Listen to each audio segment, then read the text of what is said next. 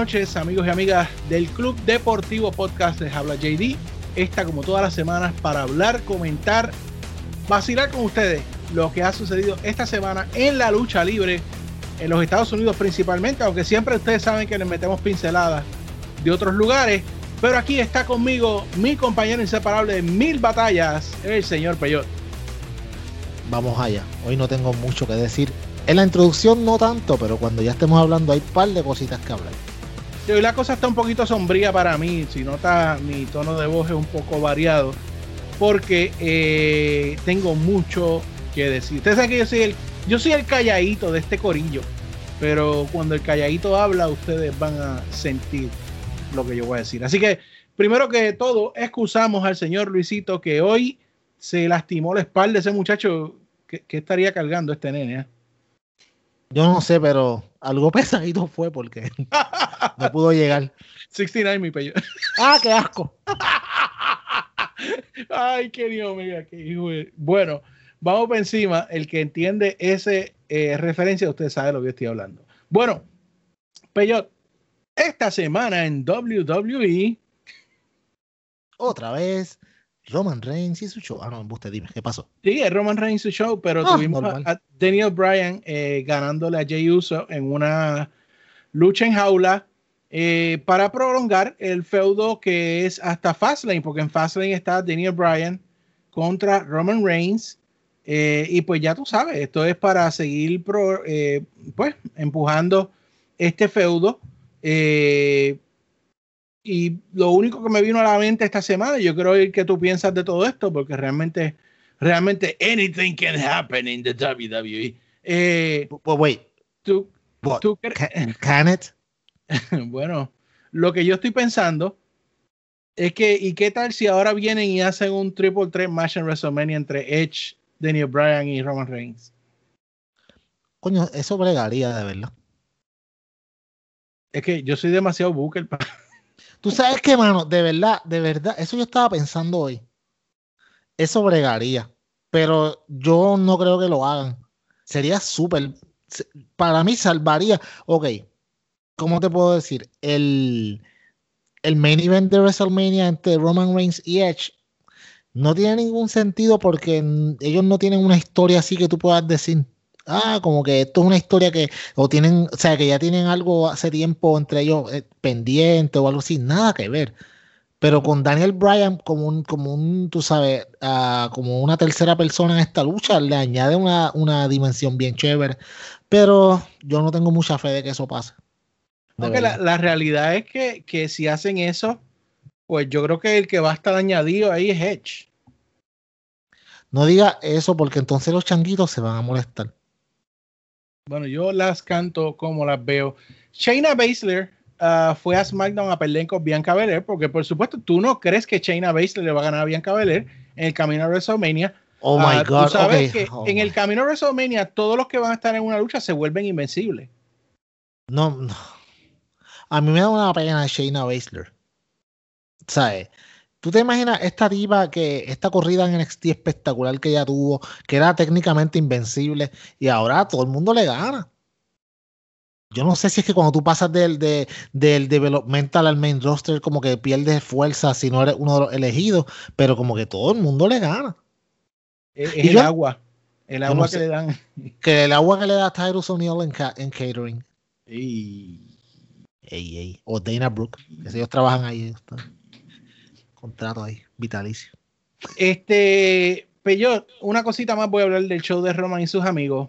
Eh, tú sabes que Cesaro está en un, en un feudo con Seth Rollins, ¿verdad? Sí, sí. Oye, by the way, sí, cuéntame. Eh, ¿Sabes quién salió a defender a Seth Rollins esta semana? ¿Quién? Murphy. Ah. ah Digo, yo, yo pensaba que ellos habían tenido un fallout bien malo, que este se fue con la hija de Misterio. Sí, con, pero pues. de palos. Con, palo Kendo, ¿te continuidad. De la mala. De la que no debió continuar. Ese, ese, fue ese, feudo está ese, feudo está bien malito y, y, Seth Rollins regresó sin pena ni gloria. Eh, no tiene ningún tipo de momentum eh, en el camino a WrestleMania. es un afterthought. Una persona que hace par de años era, tú sabes, lo más grande que tenía WWE.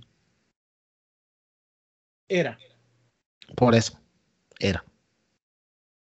Y que realmente es una estrella, porque Seth Rollins en cualquier lugar es una estrella. Seth Rollins es un excelente. no nos gustará, pero es una estrella.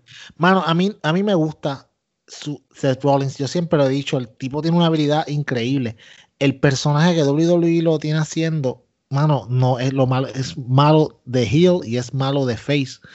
¿Sabes? Porque no, no sé, a mí como que no pega ninguna de las dos. Entonces, bien complicado. O sea, yo seguirlo, yo, yo seguir su, pues, ser un fan de lo que él está haciendo. Y él, y él no tiene ningún momentum. De hecho, si tú te pones a pensar realmente, no hay casi nadie que tenga momentum en el camino a WrestleMania. el único que tiene momentum aquí en el camino a WrestleMania es Bobby Lashley. Eso que tocas de decir, como 30 unsubscribe. Pero es que yo tengo que decir la verdad. Sea, no es que yo estoy diciendo que él sea malo, ni que, mira, vamos, cuéntame quién tiene verdadero momentum en el camino a WrestleMania. Drew McIntyre, cero. Eh, Roman Reigns, obviamente, pues. Yo estoy de acuerdo, es Lashley. Roman, Roman. Roman tiene momentum porque tú sabes que, pues, tú sabes, como la forma en que lo están buscando en SmackDown es básicamente él es el dios de SmackDown. So él debe llevar algún tipo de momentum.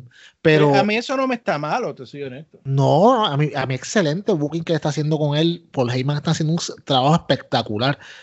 Pero a merced de todo el roster de SmackDown. ¿Tú me entiendes? Y, y ese es el problema. Y igual que en Raw, ¿Quién tiene momento en Raw? Además de Ashley. Más nadie. Más nadie. De hecho, ni de las mujeres. ¿Tú me entiendes? Y es triste, porque no es que eso no es lo que yo quiero ver. Yo quiero ver cinco o seis feudos calientes que en WrestleMania se supone que yo. Si, y este año son dos días de nuevo, que yo quiero ver los dos días, porque en los dos días van a pasar cosas buenas. Pero a un mes de WrestleMania, ni fu ni fa. De hecho, menos, menos de un mes. ¿Me entiendes? Y con, con Payback en el mismo medio ahí. no, no, Payback, eh, no, Fastlane es la eh, cosa. ah, bueno, sí. Es que, Así de importante es.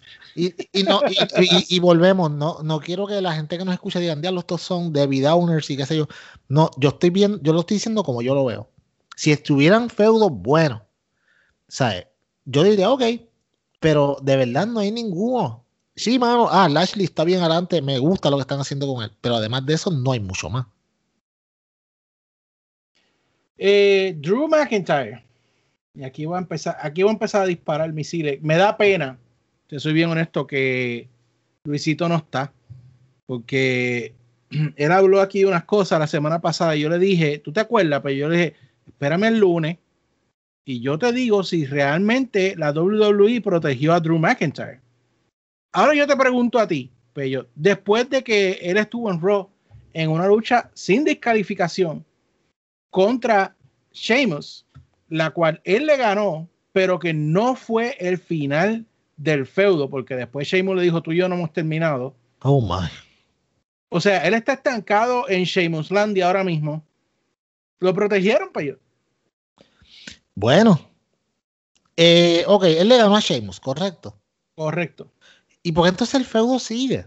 Porque Sheamus lo atacó en la, en la parte de atrás. Dijo, no hemos terminado todavía. Ok, eso quiere decir que él le puede ganar a Sheamus 40 veces y Sheamus viene y le da de nuevo y el feudo no se ha acabado porque es cuando Sheamus le gana. Bueno, esto pareciera que esto va para WrestleMania ellos dos. No sé, estarán al final en una lucha el primero que le arranque la cabeza al otro, algo así. Mano, el primero que explota el ring en no, mira. Ey, eh, ey, ey, no te tires. Mira, mira, no, pero tú sabes lo que pasa. Que, mano, como te digo, Drew McIntyre es como cuando tú vas caminando, como lo, te acuerdas en, en, los muñequitos o las caricaturas, cuando, cuando el, el, coyote iba caminando y de momento se le acababa, se le acababa el camino y era el risco hacia abajo súper rápido y caía splat. Así es literalmente lo que le pasó a él. Perdió la correa y para abajo. Mira, eh, eh, a mí me parece que Drew va a estar estancado en el midcard porque esto, esto no es main event. Tú me perdonas a mí, pero Drew y Sheamus no, es main event. O sea, eso es lo primero. Y, o sea, él está en el midcard ahora mismo y él va a estar ahí por un buen tiempo. Ok, ¿y contra quién va entonces Lashley en WrestleMania? Eh, yo te voy a decir ya mismito quién yo creo que, que va a ser la lucha de Lashley. Pero eh, antes de que yo te diga eso, te voy a hacer un comentario y yo creo que simplemente me des quizás una oración de lo que yo te voy a decir. A ver.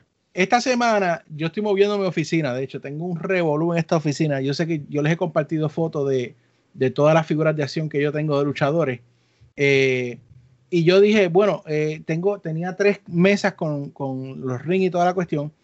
Y mi esposa me sugiere, y lo vi bien, a comprar estos libreros y, y, cambiar los muñecos ahí, porque me ocupan menos espacio en la oficina. Anyway, el punto es que yo estoy moviendo y estoy actualizando, porque yo tiendo a poner los campeonatos a los muñecos que lo tienen en ese momento.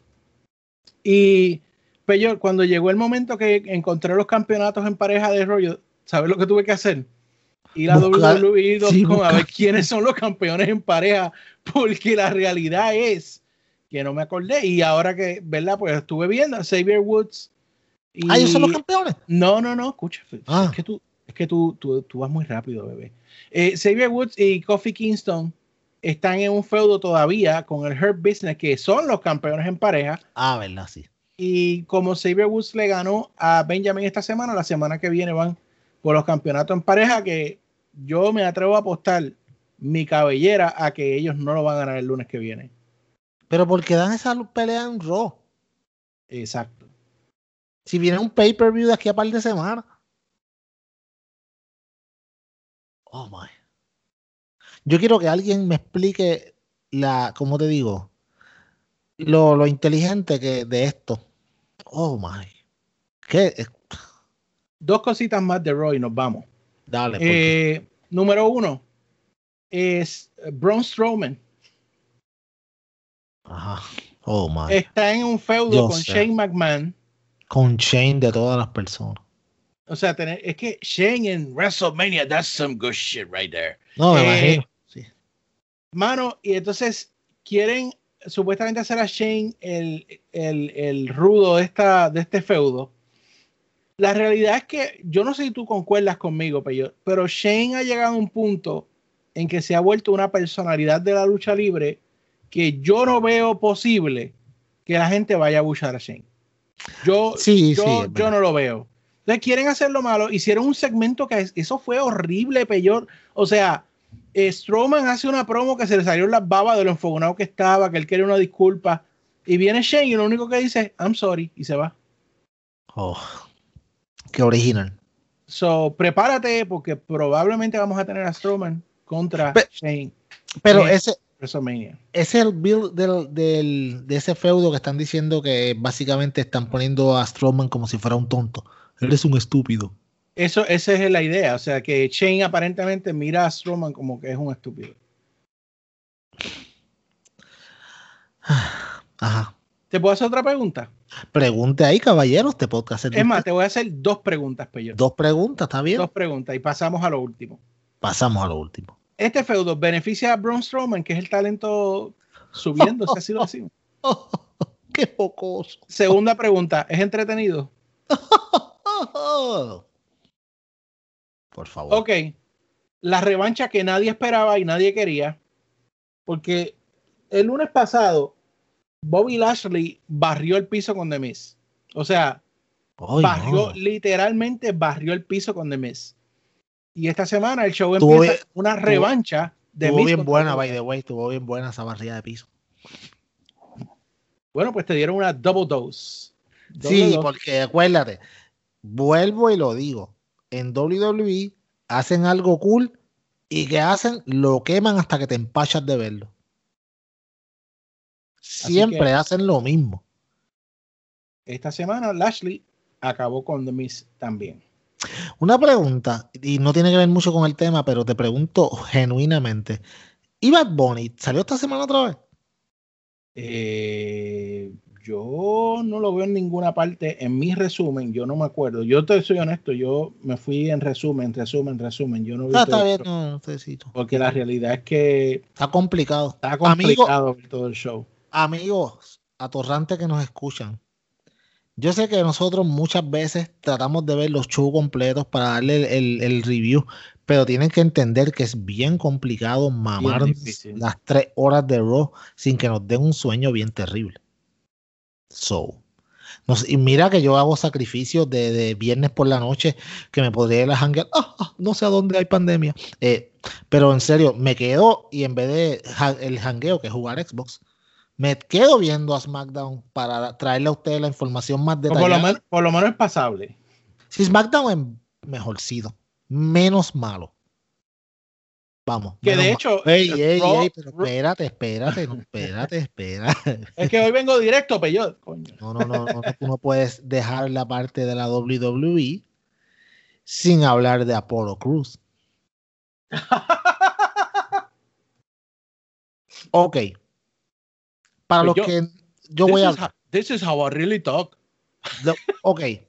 Para los que quizás no han visto algún live o algo así que, hemos, hecho nosotros, yo soy negro. Eh, sí, a mucha honra, mucho orgullo. Tú sabes. Y lo que voy a decir va a sonar bastante racista.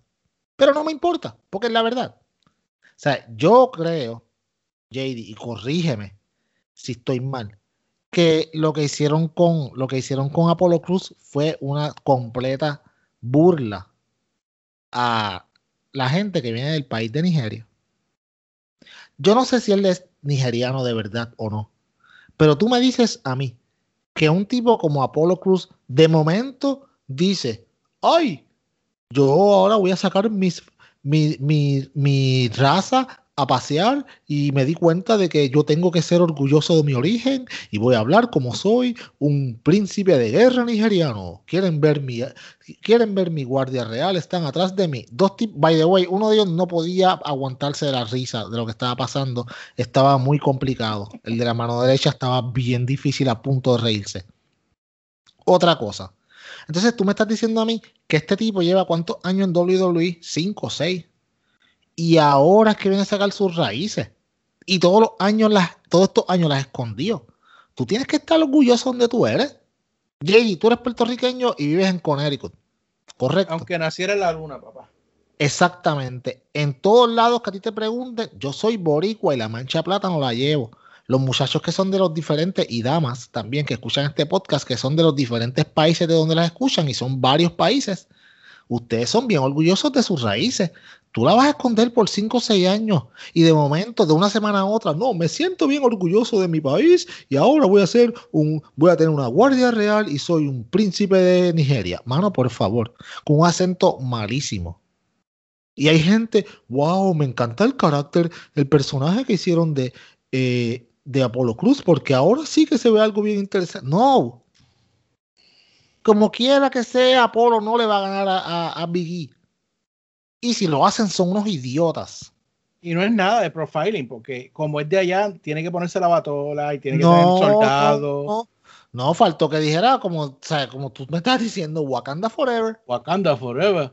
Y ya. o sea, era lo único que faltaba, salir a la, la, la, la, negrita con, con el calva aquella que tenía aquel carro super bueno. Anyways, mano, la cosa es que para mí, y yo sé que va a haber gente que está completamente en desacuerdo de esto, pero para mí fue racial profiling at its best en televisión nacional nuevamente por un tipo como Vince McMahon que obviamente, tú sabes, se ve que no respeta las diferentes, las diferentes razas y antes de que digan, ay, el Hurt Business es talante y es el mejor, la, la mejor facción ahora mismo en la WWE. Sí es cierto, pero ¿cuánto tiempo tuvieron que pasar esta gente hasta que por fin los reconocieron? ¿Cuántos años? Años, años largos, todos. ¿Cuántos años lleva Shelton Benjamin? ¿20 años ahí? ¿15, 18? Que por ahí oí decir, por ahí oí decir que MVP vino a levantar talento joven como Shelton Benjamin. Ay, Dios mío. Sí, no, es jovencísimo. Tú me entiendes. No, mano, no, no, no. Para, para, mí, para mí, ese, todo ese segmento fue bien malo. Y para mí eso no eleva. Mano, el tipo podía simplemente convertirse en un heel sin tener que, que, que tú sabes, que utilizar ese stick para, para pegar más. A mí me gustaba lo que a mí me gustaba lo que él estaba haciendo sin tener que hacer ese cambio. Es más, ellos te hicieron de añadirlo a él al grupo de Roman Reigns y eso yo lo aplaudí aquí. Claro, es más, y si no lo, mira, está bien, eso estaría cool.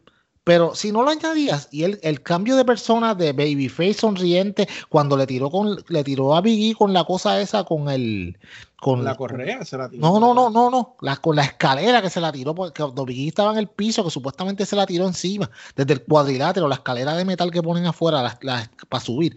Él se la tiró de arriba y yo, mano, este tipo bichos, eso está cool, háganlo así. Y vienen ahora y te lo cambian completo. ¿Por qué? Lo que estaban haciendo estaba funcionando. Esto, not so much. He dicho. Muy bien, y yo no tengo nada que añadir porque eso fue perfecto ahí lo que usted acaba de decir, señor. Eh, bueno, eso fue Raw. Ah, NXT. anuncios, anuncios, anuncios, anuncios, y no fueron los que nosotros creíamos, pues ya. Cuéntame, cuéntame. Eh, van a haber dos noches de takeover en la semana de eh, WrestleMania. sí. eso, yo, lo sabía. En el Peacock. Eh, una noche en televisión y la otra en Peacock. Ajá. El peor nombre para una, para una aplicación ever, de verdad, bien complicado. Y sé por cómo se llama, pero pues no lo puedo bueno, pero, pero, es que si no lo hubiesen hecho en BC Plus, porque todo el mundo le pone el Plus ahora atrás. pero Peacock. Eh, anyways. Anyway, también se introdujo y se regaló prácticamente unos campeonatos en pareja de NXT de mujeres a Dakota Kai y Raquel González. por el buen esfuerzo, me imagino que hicieron la semana pasada ante las Real Campeones de parejas mujeres. Por la medalla, de, la medalla de participación. La participación. Y esa medalla de participación la perdieron anoche mismo. Una hora. Blackheart y Ember Moon. claro, mierda. ¿Cuántas parejas realmente de mujeres hay en NXT para tú tener que hacer un campeonato en parejas de mujeres? No sé, mano.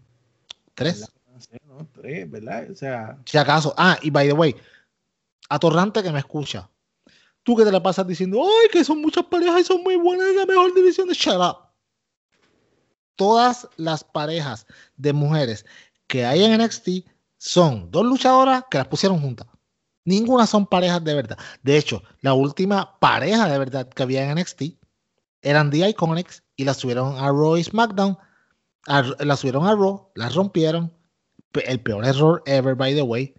Y ahora ninguna de las dos es tan buena como cuando estaban juntas. So, no vengan a decir, es que hace falta porque hay una gran división de parejas de mujeres que tienen que tener algo por qué luchar. Shut up.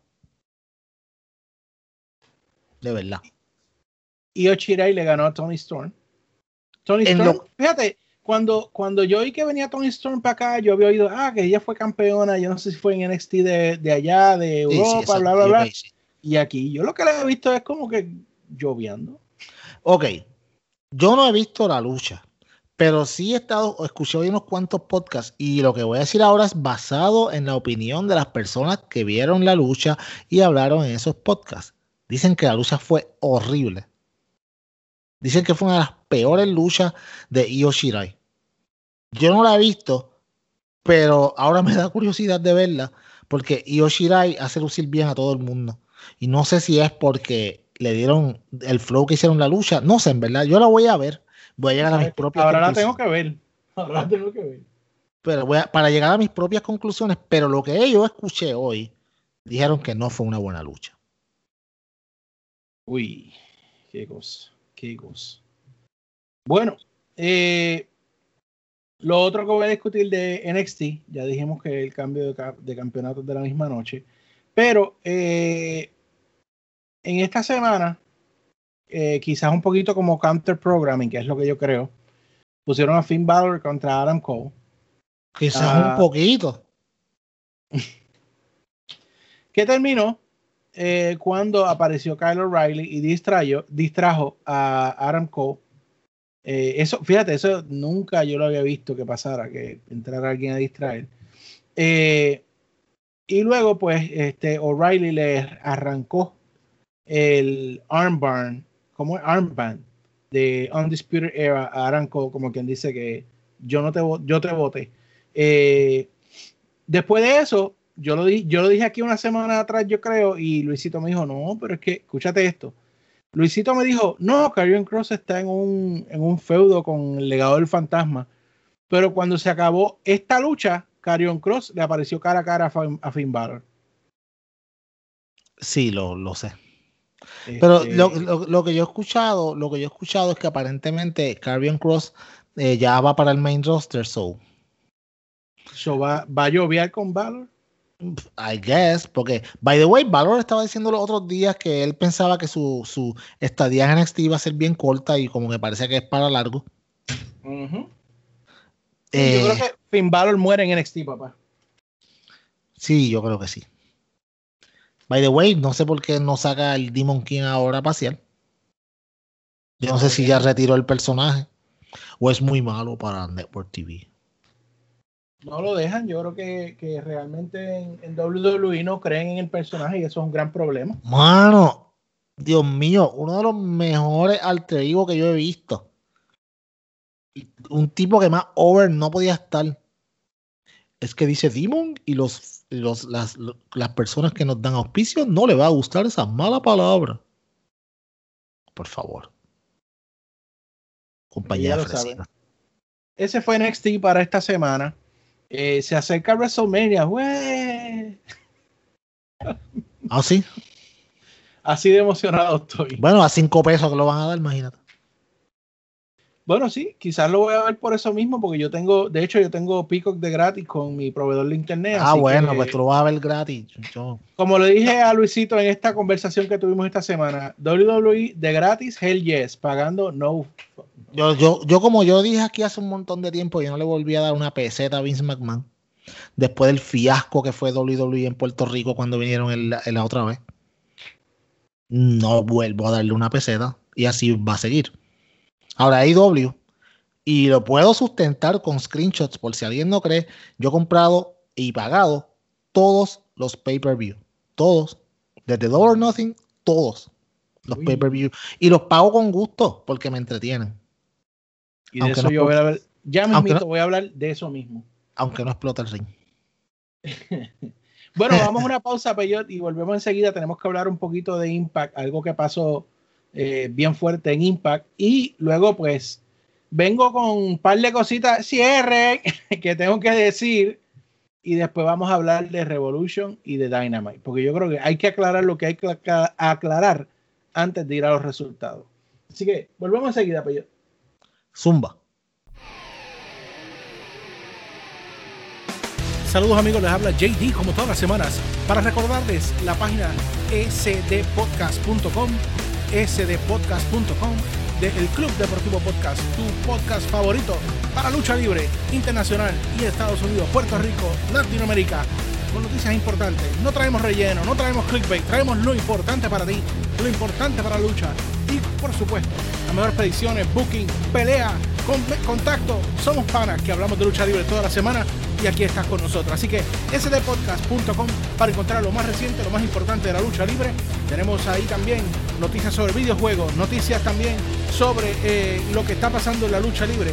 Tenemos encuestas, tenemos todos los episodios de nuestro podcast, tenemos la forma de contratar nuestra podcast y la forma de suscribirte a nuestros episodios. Así que, de nuevo, SD Podcast es el lugar a donde tienes que ir. Hazle bookmark, compártelo, dale share a tus panas en todas las redes sociales. De nuevo, SD Podcast para que gocemos juntos la acción de la lucha libre.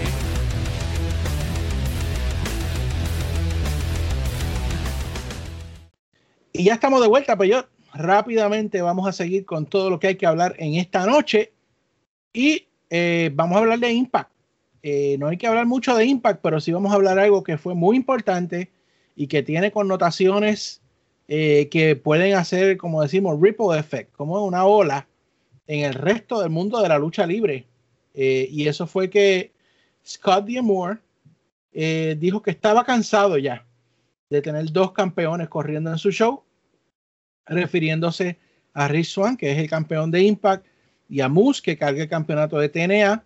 y que él va a hacer una lucha para unificarlos este sábado en el pay-per-view que ellos tienen, que me parece que se llama Sacrifice, eh, y que el que gane ese campeonato eh, unificado lo va a defender ante nada más y nada menos que a Kenny Omega en Rebellion. Háblame, Peyor. Yo espero que sea Moose. De verdad. Sería mucho más interesante ver a Moose contra Kenny Omega en, en Rebellion. No solo porque van a hacer unas promos espectaculares, pero porque creo que, que Moose se lo merece. O sea, mucho más que Rich Swan, que para mí, eh, ni fu ni fa. Pero con Moose contra Kenny Omega, tú sabes que promete. No es por nada, pero Moose, Moose es, lo, es el, el luchador que yo le veo más futuro en Impact. Eh, tiene el físico, la actitud. Eh, tú sabes que ya hemos visto unas movidas muy impresionantes de él. Así que yo creo que va a ser muy interesante ver cómo esto va a pasar.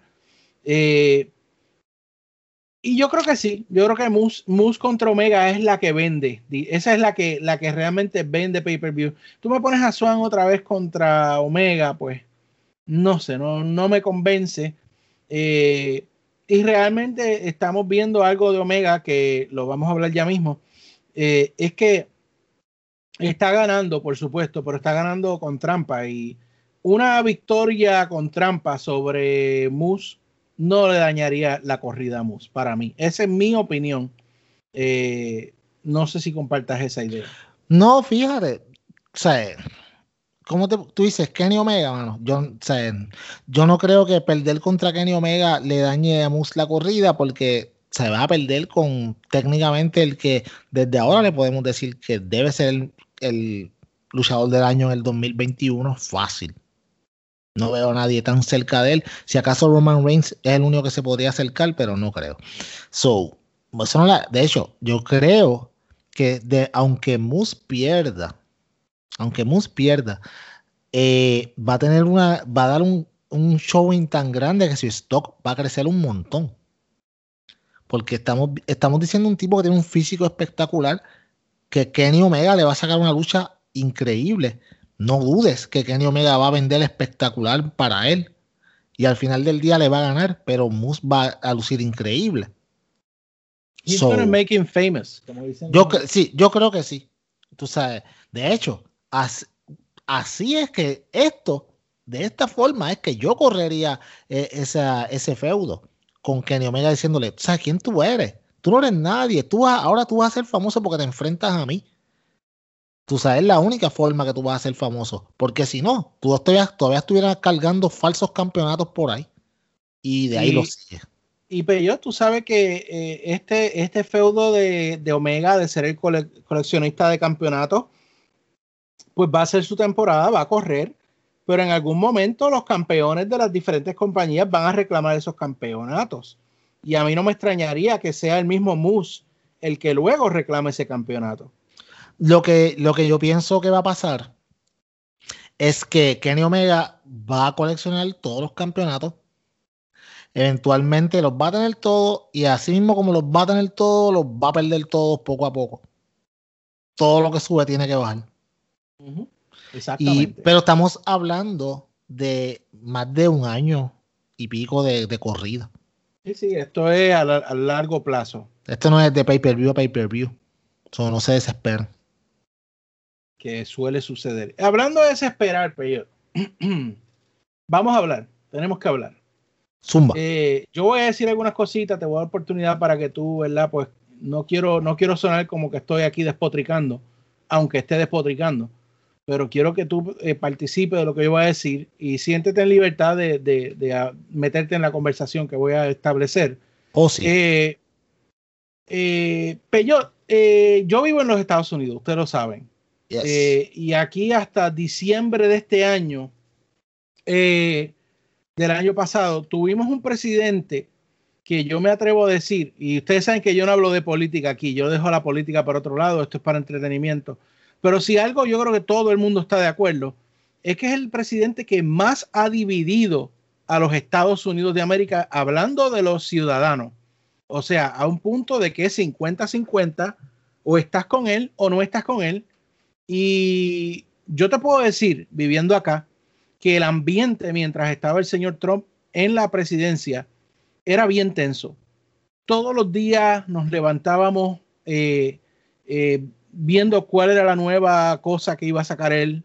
Eh, siempre había un punto divisorio, siempre era o mi grupo son los buenos y ustedes son los malos o viceversa. O sea, era bien tenso. Yo te puedo hablar de eso porque yo lo viví. Ahora, y de hecho, no es que creo que el presidente nuevo sea lo mejor que hay, pero se siente una paz más tranquilidad. Pero ese no es el punto. El punto es que una de las herramientas que usaba este presidente se llama Twitter. Yes. Eh, Twitter es una red social eh, que yo me atrevo a decir, que es la red social más tóxica que existe en este planeta. ¿Por qué? Porque se esconde cualquiera detrás de cualquier cosa. O sea, nadie hay verificación de quién es quién. Es lo primero. Y cualquiera dice cualquier cosa, cualquiera se despotrica y cualquiera. Entonces, hemos creado una generación, Peyot, de expertos de Twitter. Mira qué cosa. Expertos de Twitter. Y yo de hecho estaba oyendo, estaba presente en el conversatorio que tuvo la gente de clásicos de lucha libre Puerto Rico. Eh, el, ayer, que de hecho el Jagger nos estuvo representando, muy bien hecho, lo hizo. Uy. Eh, y ellos hablaban de cómo el kayfabe ha muerto. O sea, cómo la historia ha muerto precisamente por las redes sociales. Las redes sociales le han hecho un daño increíble a la lucha libre en el sentido de que Twitter ha creado esa misma división que hablábamos en los Estados Unidos, la ha creado en la lucha libre. Y tal pareciera, Peyot, que si tú eres fan de AEW, no puedes ser fan de WWE, o si eres fan de WWE, no puedes ser fan de AEW. Y ha llegado un momento en que todo lo que has, todo lo que tú hablas que no es favorable para una compañía te convierte en un hater. Esa es la palabra que usan, ¿no? Sí, sí, sí. Eh, y eso le está haciendo un daño increíble a la lucha libre. Y yo aquí en este podcast, que de hecho yo soy el creador de este podcast y que agradezco a Luisito y a ti que se han unido a mí, quiero confesarle que yo me he estado quizás un poco eh, enfermando con esto de Twitter. Y yo he descubierto en esta semana que yo voy a parar. Eh, yo voy a parar Twitter eh, o la, enfermedad de Twitter que me está dando. Porque aquí la semana pasada yo hice juicio sobre algo que no había pasado. Y yo creo que ese es el gran problema de Twitter. El gran problema de Twitter es que como somos tan expertos todos, sabemos lo que va a pasar en una semana, en un mes, en dos meses. Y nos hemos convertido, y esto sí que yo sé que quizás me vas a entender, pero la fanaticada más tóxica que existe en el planeta Tierra es la fanaticada de Star Wars. Oh, sí. Y la fanaticada de la lucha libre le está siguiendo los pasos. En el punto de que la fanaticada de Star Wars no importa lo que salga en la película, si no es lo que yo me hice en mi mente que tenía que pasar, la película fue una mierda. Sí. Y eso está pasando ahora mismo con la lucha libre, yo Nosotros aquí hablamos de lo que creemos que pueda pasar, decimos historia. De lo que nos gustaría que pasara. Y eso está bien, eso está bien, eso es parte de ser fanático. Pero al punto de que yo me moleste, de que yo vea un rank, que yo voy a tirar, que yo voy a...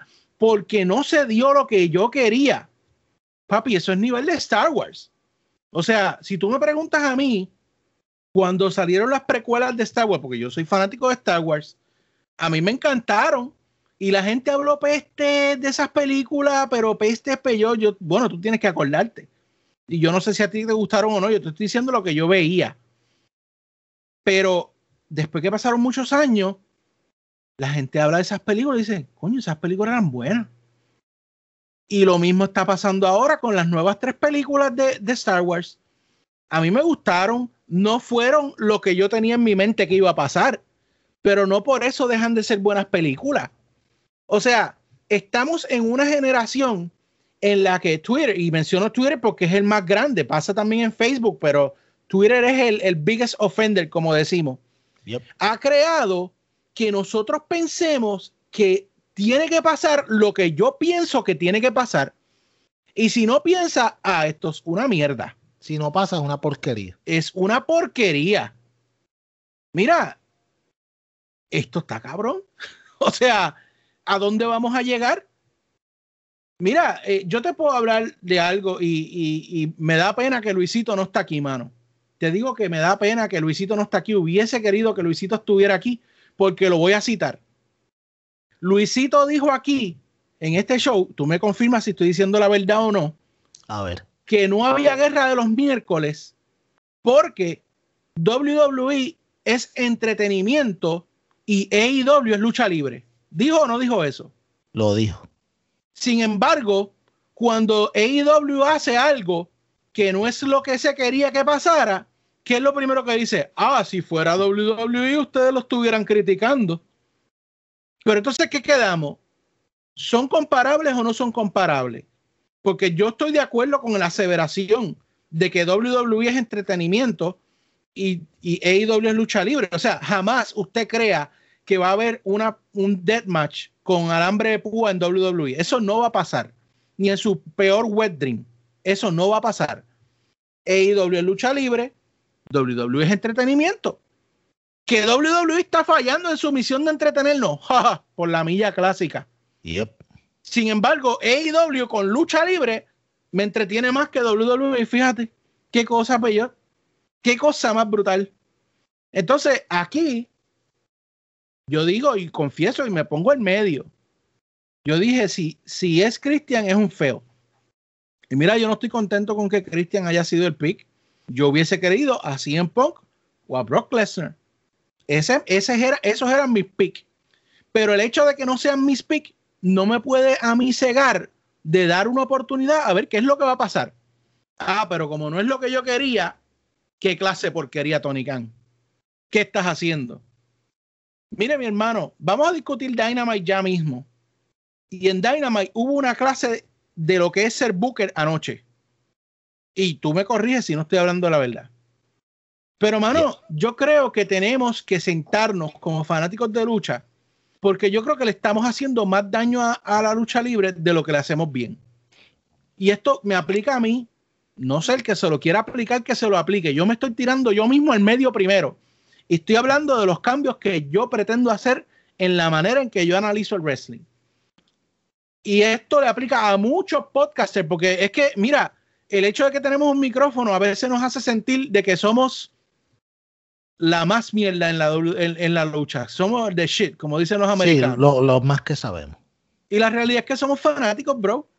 A veces nosotros no sabemos lo que está pasando en la, en la parte de atrás en el locker. Exacto. A veces nosotros no, no sabemos si, si alguien le dio un dolor de barriga cuando le tocaba salir tuvieron que mandar a otro.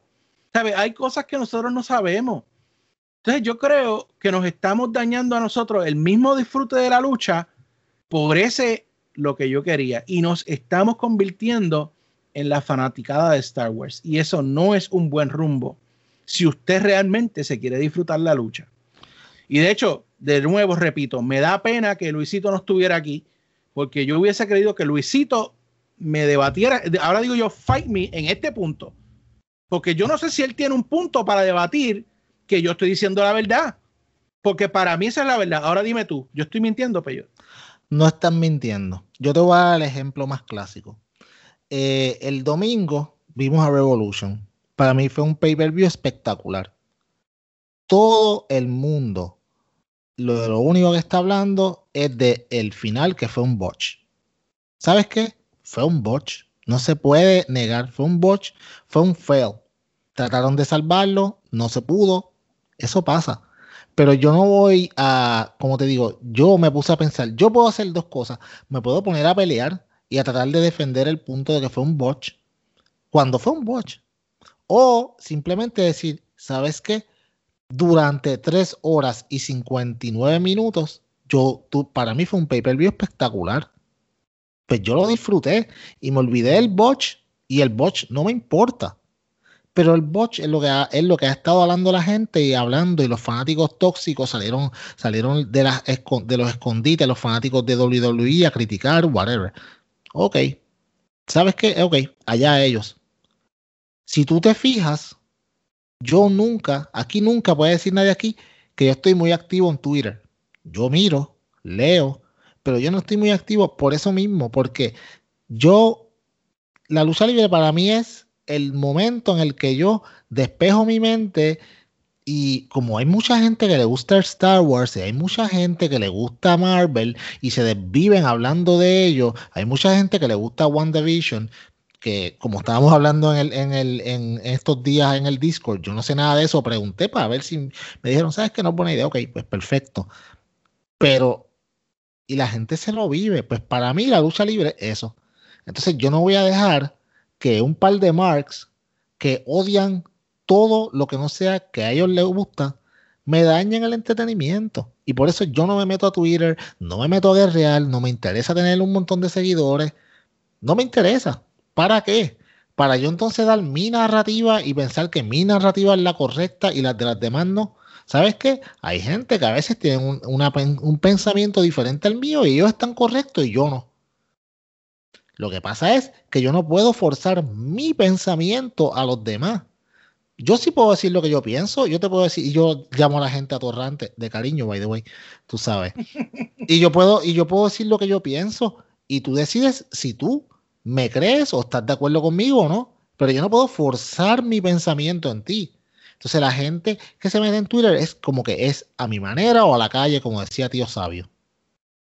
¿Sabes? No, mano. Por eso es que yo evito, yo sí leo Twitter todo el tiempo. Pero evito estar meterme en dimes y diretes porque no vale la pena. Entonces, todo el mundo es que, ok, la opinión absoluta es la de cada persona. Todo el mundo tiene la verdad absoluta. Pero no es así. ¿Sabes qué? Todo el mundo tiene una versión de la verdad, la versión de ellos. Y para mí, la versión mía de la verdad puede ser que, mira, aquí estamos tres personas discutiendo, Luisito no está hoy, y nosotros tenemos tres opiniones diferentes. Y aquí eh, yo he visto que en el Discord de nosotros hay gente que escribe que, que yo soy 100% AEW, que Luisito es 100% WWE y que JD es más o menos por ahí en el medio.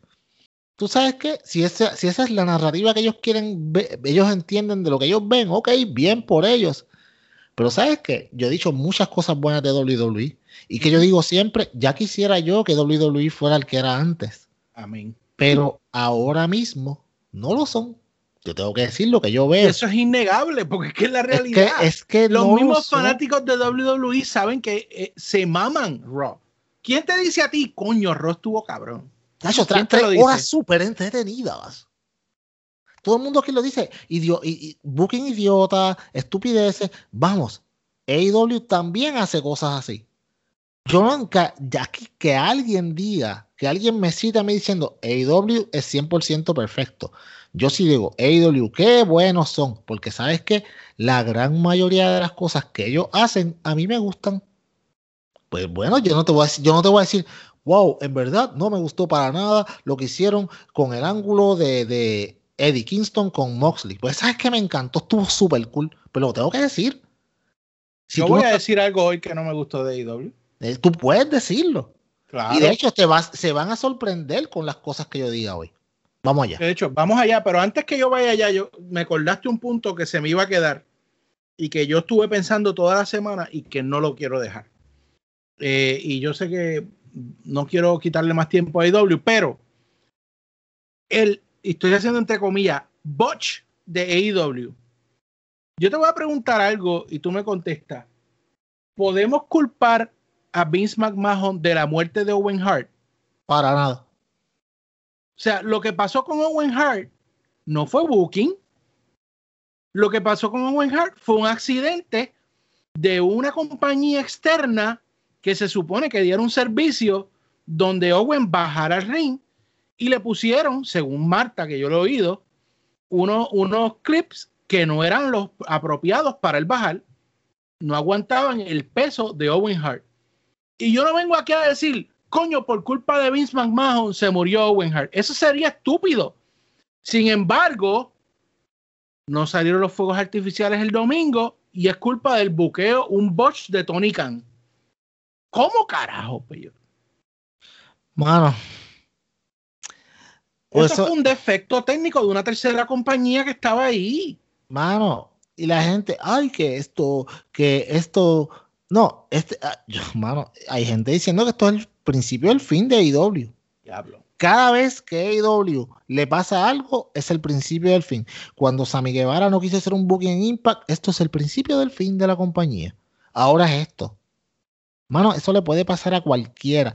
Cuando eh, hace un par de pay-per-view atrás, cuando eh, Kevin Owens y, estaba amarrado con la cosa aquella, con la esposa y, este muchacho, eh, Paul Heyman, no se la podía quitar o algo así fue, algo, no me acuerdo. Yo sé que hubo un Bosch terrible que no podía abrir la esposa y una cosa así. No sé quién era exactamente. No me acuerdo qué fue lo que pasó. Pero sí me acuerdo que fue un botch. Eso no fue el eh, fin de la WWE. eso puede pasar. Pero, has dado. Eso es un botch. ¿Por qué eso es un botch? Porque eso tú lo podías arreglar ahí. Exacto. Porque si tú ves que no está saliendo lo que se supone técnico que, que saliera, ahí tú puedes venir y hacer otra cosa, qué sé yo, que cambia el, el, el resultado de la lucha y después haces otra cosa y lo arregla. Eso es diferente. Pero en este caso, mira, tú ya estás tirando cosas. en este caso, en este ah. caso, ¿qué más podían hacer Moxley y Eddie Kingston? ¿Qué más? No había mucho más que podían hacer en ese momento. O sea, es lo que yo te digo. O sea, acuérdate, yo no entiendo yo, lo que a mí. Mira, eh, lo que se entendía que iba a pasar, el plan original se entendía que era que básicamente Moxley iba a perder eh, y el ring iba a empezar el tiempo, lo iban a dejar amarrado y en lo que, y en lo que este muchacho, Eddie Kingston entraba, se acababa el tiempo, boom, explotaba el ring y whatever. De hecho, no se iba a caer, era simplemente que hubo una explosión por alrededor de la escuela que se iba a aparecer todo hacia adentro como si de verdad hubieran explotado. Ellos se preparan para esto. En el momento, tú no, tú piensas que todo va a funcionar, nunca hay un plan B. Porque tu plan es el único plan. Que de hecho, si hablamos de Booking, ese Booking era perfecto. Ese Booking. ¿quién, se esperaba que Eddie Kingston iba a salir no es a defender a Moxley y que, se sacrificara para, para exacto, exacto, ese es el punto, porque si tú vienes a ver, Moxley ha tenido una de las mejores corridas de sencillo en la lucha libre en los últimos 10 años, yo voy a decir, vamos y, fight me, como dice Luisito, fight me about it, porque Moxley, así, bueno, fue luchador del año en todos los premios que yo he oído del año pasado. O sea, Moxley, ¿qué tú vas a hacer? Bueno, para no mantenerlo, ¿verdad? Este en lo mismo todo el tiempo y darle un giro, que más brutal que dos panas borrachones que les gusta pelear y meterse en problemas. I'm for it. Y esa era la idea del booking. Y hubiese quedado brutal. Y es más, para decirte más, peor, aún con lo que pasó con los fuegos artificiales, que yo me niego a llamarlo un botch, aún con eso, Eddie Kingston estuvo trending como por tres días. Porque aún con el defecto técnico, el booking funcionó peor. De hecho, le salió mejor de lo que esperaban. Tú sabes. Porque si el booking, ok, digamos que explotó. Vamos a utilizar la teoría alterna de que explotó. ¿Verdad? Explotó, ok, super cool. Eh, hacían lo que tenían que hacer, pero Eddie Kingston primero no iba a ser trending tanto como era. Eh, mano, todos aman a Eddie. De domingo a miércoles, el stock de Eddie en, en, las redes sociales subió un mundo. O sea, Eddie es el amigo que todos queremos. De hecho, en el Discord de nosotros eso fue un party. By the way, yo casi no he entrado, tengo mucho trabajo, pero sí algunas veces entro y leo y escribo una que otra cosa, pero sí veo lo que están haciendo. gracias que me agotan el reloj, sí, con tanta notificación, malditos. Eh, pero anyway, eso es bueno, eso es que está una comunidad bastante buena. Pero, mano, o sea, te cayeron del cielo limones, tú haces limonada con lo que te cayó y ya está, te pasó. Trataste de arreglar lo que, de, by the way, yo pienso que hicieron un buen trabajo arreglándolo. Hoy escuché a par de gente diciendo, ay, AEW debe dejar eso ya tranquilo porque para que la gente se olvide. La gente no se va a olvidar. Tú tienes dos opciones. Tú te tripeas tú mismo y la gente no se le va a olvidar, pero, pero eventualmente lo vas a sacar del forefront o tú lo ignoras completamente como si nada hubiera pasado y la gente te lo va a recordar cada vez. Ok. Entonces, ¿es o no es? Sí, y, y lo que me gusta de IW es que ellos no son ciegos y sordos, ellos ven en las reacciones y ellos saben. Bueno, la otra vez cuando este muchacho, eh, ¿cómo era? Se llamaba Matt Bourne allá, Saidao. Sí. Eh, se resbaló y se cayó. ¿Qué hicieron? Pues míralo, they addressed it, le, hicieron funny con, con, este muchacho, con, con Nakazawa. Nakazawa, pero ellos no son ciegos o mudos, ellos responden, contrario a otros lugares donde ignoran cuando cometen un error. O sea, ahora mismo, eh, sí, Tony Khan cuando se acabó le preguntaron, mano, él tiene que haber estado enfogonado y tiene que haber, él no sabía cómo responder a eso. Dale un día, dos días y qué pasa, el booking que pasó el miércoles. Pero vamos a hablar, vamos a entrar a Revolution, peor. Eh, perdóname la, descarga, pero tenía que sacármelo de encima. Yo estoy de acuerdo contigo porque yo no, o sea, nosotros tenemos una comunidad bastante cool. Yo creo que la comunidad de nosotros somos gente que hablamos, diferimos, porque hay gente que difiere, hay fanáticos WWE, hay fanáticos de IW, hay fanáticos entre medios, y eso está bien. Pero tú no puedes irte, es a mi manera para la calle, o simplemente que la opinión mía es la que cuenta y lo que yo digo está bien y los demás no, porque eso no está bien. Tú puedes diferir con respeto, pero no puedes, tu palabra no es absoluta de nadie. Y las redes sociales lo que hacen es eso, que la, que la palabra de la persona que postea lo que sea en determinado momento, se creen que es la palabra absoluta.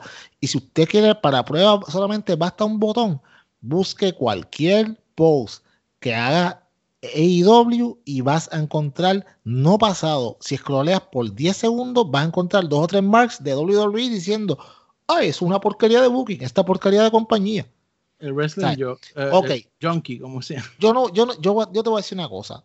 Yo cuando veo posts de WWE, los pocos que leo, yo no puedo decir, y si, lo, y si estoy mal, pues corríjanme, pero yo no veo fanáticos de IW diciendo, wow, qué porquería WWE, IW es mejor que esto. Sí hay uno que otro, pero yo creo que son los menos, lo que yo veo. Y si estoy mal, pues estoy mal y que me corrijan. Pero de, de allá, de la WWE para acá, para IW, es como que una, o sea, como que un, odio tan horrible, hermano. Es que eh, eso yo no lo entiendo, porque es que mira. ¿Por qué tú odias que haya otra compañía mejor? Mejor. Desde que empezó AEW, con lo de la compañía de camiseta, con lo de, ah, lo, le dicen los jobbers, le dicen los, los second hand wrestlers, es un odio. Y es como si, eh, mi gente, AEW no va a tumbar a WWE. Yo voy a decir más, el día que WWE caiga es porque va a implosionar desde adentro hacia afuera. Anótelo aquí. O va a, haber un, va, a haber, va a haber un bochinche tan ridículamente grande que no va a poder sobrepasarlo. 11 de marzo del 2021, no sé cuándo pase, pero eso va a ser, o, o, o lo venden. O sea, lo compra. eso puede pasar con Disney o con yo no sé quién. Pero el punto es, mi gente, AEW no va a tumbar a WWE. Sin embargo, tú sabes lo que sí puede pasar, peor. Que WWE tumbe a AEW. Podría pasar que ha pasado antes, a.k.a. WCW. Entonces, ¿cuál es el empeño? Si, si a ustedes mismos no les gusta WWE, ¿cuál es el empeño de seguir jodiendo con AEW? Yo no entiendo, yo de verdad no lo entiendo. Ahí lo, voy a dejar ahí, pero yo, porque si no se nos va el podcast. dale, pero vamos a, a, Revolution primero. No vamos a entrar quizás mucho en detalle, menos que uno que otra cosa. Sí. Eh, pero, pero, mano, el mejor pay-per-view del año. Eh, ah, espectacular. Aún con las cosas que, que, ¿verdad? Lo de los fuegos artificiales, aún cuando Christian no era quien yo esperaba. Brother, este pay-per-view me tenía al borde de la silla. Súper brutal. Eh, Rijo Thunder Rosa contra Mira, Baker y Maquito, papito. Mira, mira, mira, mira, mira, mira. Atorrante que me escucha tú que te la pasas diciendo, ay, qué maquito, que si da bien suave. Luisito, ese eres tú. Mira, mano, ese es su personaje. Su personaje es ser, ella es, vuelvo y lo digo, una, ella es una niña cantante de un grupo que se llamaba, de, se llamaba Idol, que, que es un grupo de pop japonés. que quiso ingresar a la lucha libre y ya se cree una superestrella. Por eso es que cuando tú ves que le dan mucho, ¿qué ella hace? Se pone a llorar. Por eso es que ella quiere cantar, cantar su entrada. Por eso es que ella se cree que es una superestrella. Por eso es que se para en, una de las esquinas del cuadrilátero y dice quién es la más bonita para que todos le digan que es ella. Es por eso. Eh, yo, ella lleva bien poco tiempo luchando. Ella no es una experta, no lleva un montón de años, si acaso lleva como dos, tres años como mucho. So, ella todavía está cogiendo el truco a esto. Además, no solamente eso, la fama de esta chica ahora es que está empezando a reventar y ella tiene que empezar a bregar con esto también. So, es bueno que entre al cuadrilátero con estas muchachas. Yo creo que estar en el cuadrilátero con de Rosa le ayuda mucho a ella. Y es, o sea, el que venga a Estados Unidos, mano, a esta nena le va a dar una exposición terrible. Y es como yo digo, ella no es la más duro que da, ella no es la mejor que lucha, pero god damn it, she's entertaining. Y eso es lo que yo quiero ver en mi televisión, que me entretenga. ¿Sabes? De hecho, cuando hablemos de Dynamite, pues la tipa está súper, súper, súper, súper cool. Lo que hizo en Dynamite me dio tanta risa que estuvo bien bueno también. Pero muy bien, mano. O sea, esta chica se mamó literalmente un viaje de Japón para acá. y luchó el sábado en Japón y arrancó para acá en avión. A luchar el domingo llegó acá. Eso no lo va a hacer. Sí. eh, Casino Tag Team Battle Royale. Uh, brutal, brutal, me encantó. Solamente voy a decir tres, eh, bueno, dos cosas de, de este Battle Royale. Número uno, Jungle Boy. Y te dije que me acordaras algo de Jungle Boy. Y es que te fijes, porque tú sabes que AEW buquea a, por largo tiempo, de un mes a otro. Y fíjate que es la segunda vez en corto tiempo que Jungle Boy es el único que queda de Jurassic Express tratando de que el equipo gane un Battle Royale. Apúntalo, porque en algún momento yo creo que Jungle Boy se puede cansar de ser el que siempre está cargando todo. Ese es lo uno. Lo dos, mano, triángulo de la muerte. Y aquí yo te doy el pie forzado. Mete mano.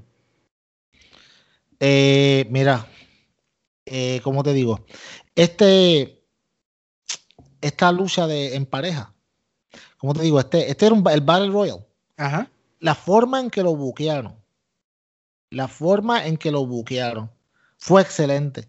Porque, ¿sabes qué? no te daba tiempo. Mano, no te daba tiempo de, de, de, cuando tú estabas disfrutando algo que de momento entraba otro equipo y ya, y esto era su, esto a mí me gustaba, porque era como que, ok, cuando tú estás, las cosas están empezando a ponerse buenas, de momento sale el timing de nuevo y se sentía que iba bien rápido y como eran pareja, mira, mano, ustedes saben que yo quería que ganaran eh, Pac y Ray Phoenix. O sea, me sorprendió mucho que eliminaran a Proud and Powerful ya luego entendí por qué. Pero en el momento yo estaba con Luisito y contigo. Me hubiera gustado que ganara Proud and Powerful, pero los míos eran Kenny Omega y, Kenny Omega, escucha para allá, Pac y, y, Ray Phoenix. El final de la lucha con Jungle Boy, que volvemos en casi todos los eh, Battle Royale que él participa, están los últimos luchadores lo cual significa que la compañía tiene obviamente un gran interés en que él suba y sea una gran superestrella. Lo, te voy a comprar lo que me acabas de decir de Luchasaurus y de, y de Marco Stunt y de John Goldboy. Te lo voy a comprar porque yo me he dado cuenta. Tú sabes. Pero no había break para otra pareja que fueran Pac y Ray Phoenix. Está muy duro. Está muy duro, está muy duro. Mano, mi gente, Ray Phoenix, yo lo dije la otra vez, lo vuelvo y lo repito. A mi entender, es el mejor high flyer en la lucha libre ahora mismo, por encima de Will Osprey. Y, ustedes saben, mano, y ustedes saben que yo lambo con Will Osprey. Obviamente, Will Osprey, al cambiar de, al cambiar de junior heavyweight a heavyweight, pues ha tenido que bajar un poco la velocidad, además de que ahora tiene su propia facción en, New Japan Pro Wrestling, so se entiende que iba a bajar un poco y no iba a ser ese high flyer que era cuando estaba en Junior Heavyweight. Pero, mano, yo, yo quisiera que alguien se siente aquí conmigo ahora mismo y me diga quién es un mejor high flyer que Rey Misterio en la lucha libre, no en AEW, en el mundo. Porque va a ser bien difícil convencerme de lo contrario. El tipo es espectacular. Y Pac, Pac no comete errores. Pac es este luchador que tú le pones 10 a todo en el videojuego y lo hace todo bien. Pac tiene promo, tiene velocidad, tiene un cuerpo espectacular, se mueve como una bestia en el ring, es agresivo. ¿Qué no tiene Pac? Esta pareja va a dar mucho de qué hablar. Y son parte del Death Triangle. Eso es lo que me gusta también. Que el Death Triangle pueden estar juntos, pueden irse aparte, como vimos esta semana, y como quiera, son una unidad que entran con el mismo, con su misma música con su mismo, con, su mismo trademark. Eso a mí me gusta. Yo estoy muy contento con lo que hicieron. Ese era el grupo que tenía que ganar y obviamente lo hicieron muy bien. ¿Sabes lo que tiene el Triángulo de la Muerte? Dime. Ruthless Aggression. Oh. Oh, Orange Cassidy y Chuck Taylor contra Mary Keep Sabian. Ah, mano, este feudo yo creo que está bien largo y para mí no ha funcionado como debió haber funcionado. a mí la lucha, para mí, fue la más flojita toda la noche. Ok, sí, te la voy a comprar. De hecho, de verdad, yo no sé dónde fue que yo lo dije hoy, en algún sitio. Pero dije, lo dije como que, ¿sabes qué? Yo creo que ya es tiempo de que se acabe esto, de verdad, de que Miro se separe completamente de, de Kip. De hecho, Miro tienen que empezar a buquearlo como la bestia que es. Yo, en algún momento yo escuché un podcast que alguien dijo algo bien cierto. Miro es un ejemplo de una persona que le conviene más que le hagan el booking a que lo haga el mismo. Porque ah, tienen que acordarse que la idea de Miro y el, y el, booking de lo que está pasando es idea de él. No es que sea una mala idea, pero para él no funciona porque él es un monstruo. Y él se supone que esté destruyendo personas. ¿Cuándo aquí hemos disfrutado más a Miro que nunca? Cuando está destruyendo gente. Yo no quiero ver a Miro en, promo estúpida y en y, y Keep Sabian no hace nada para él. Yo pienso, bueno, sembraron un poco la semilla ahí, pero pienso que Miro debió, debió haberle metido duro a Keep Sabian al final de la lucha yo creo que esto es lo que va a pasar y obviamente por ahí es que vamos. Pero eh, Miro es una persona que debe ser un loner. Miro debe entrar, destruir e irse. Pienso que eventualmente, tú sabes, they're gonna get it y lo va a buscar como es. Pero ahora mismo, mano, para mí, y mucha gente está diciendo, ay, que él está siendo completamente wasted. No exactamente. Wow, ok, agresividad pura. Eh, ya veo, tengo miedo. No, o sea, no, no exactamente que, la gente está diciendo, ay, que Miro eh, ha, sido buqueado como un desastre. ¿Sabes qué, mano? Tú tienes que pensar que Miro venía de un, de, un sitio bien oscuro. Y Tony Khan mismo lo dijo. Miro es un proyecto, un reclamation project. Este tipo yo tengo que volver a resetearlo completamente y, llevarlo como empezar desde cero. Por lo que hicieron con él en WWE. Pero como que deben de darle un poquito más al acelerador. Y bueno, eh, Face of the Revolution Ladder Match. Aquí fue la primera sorpresa de la noche. Esta fue un acierto. Eh, que fue el señor. Eh, ayúdame, que se me olvida el nombre. El muchacho de Impact que llegó de Impact. el muchacho que llegó. Ah, Ethan Page. Ethan Page. Oh, All Ego, Ethan Page. Uy. La lucha a mí me pareció excelente. Brutal. Eh, tanto Max Caster, Lance Archer lució como un animal. Eso me encantó. Eh, Scorpio Sky, pues obviamente ganó. O sea, el tipo luchó brutal. Y a mí me di cuenta desde ahí que Penta le tenía mala intención a Cody. Eh, que luego vamos a hablar lo que pasó en, en, Dynamite. Pero, mano, definitivamente siempre que AEW te tira un ladder match, saca un honrón para.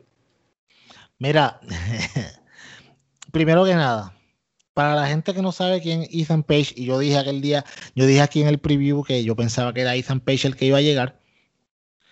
No sé, como yo siempre digo, no se llama engaño. Ethan Page es un luchadorazo. ¿Qué pasa? Que obviamente tú no puedes ver lo que él, él puede dar en dos luchas. Ya yo veo gente diciendo que es un fracaso. Amigos, él lleva una lucha en Dynamite que, by the way, se dañó con lo del audio. Y una lucha en, en de escaleras en un pay-per-view donde tú no puedes ver lo que él puede dar. So, tú no puedes llegar, de hecho, este va a ser el tema de esta sección. Tú no puedes llegar a conclusiones simplemente por lo que ves en el momento. Deja que las cosas se desarrollen. Deja que usted vea a Ethan Page en acción. ¿Por qué usted cree que tuvieron 383 días los campeonatos en pareja junto a Josh Alexander como de North? Este tipo es una máquina de lucha libre.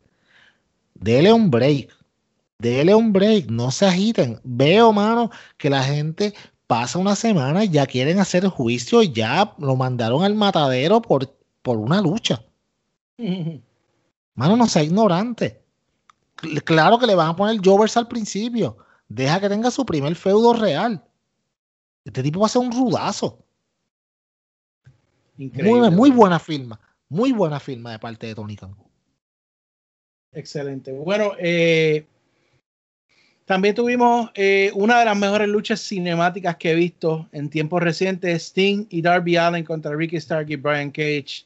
Mano, esto parecía una película. Aquí todos en mi casa estábamos al borde del asiento y ese final con Darby brincando de un segundo piso, wow.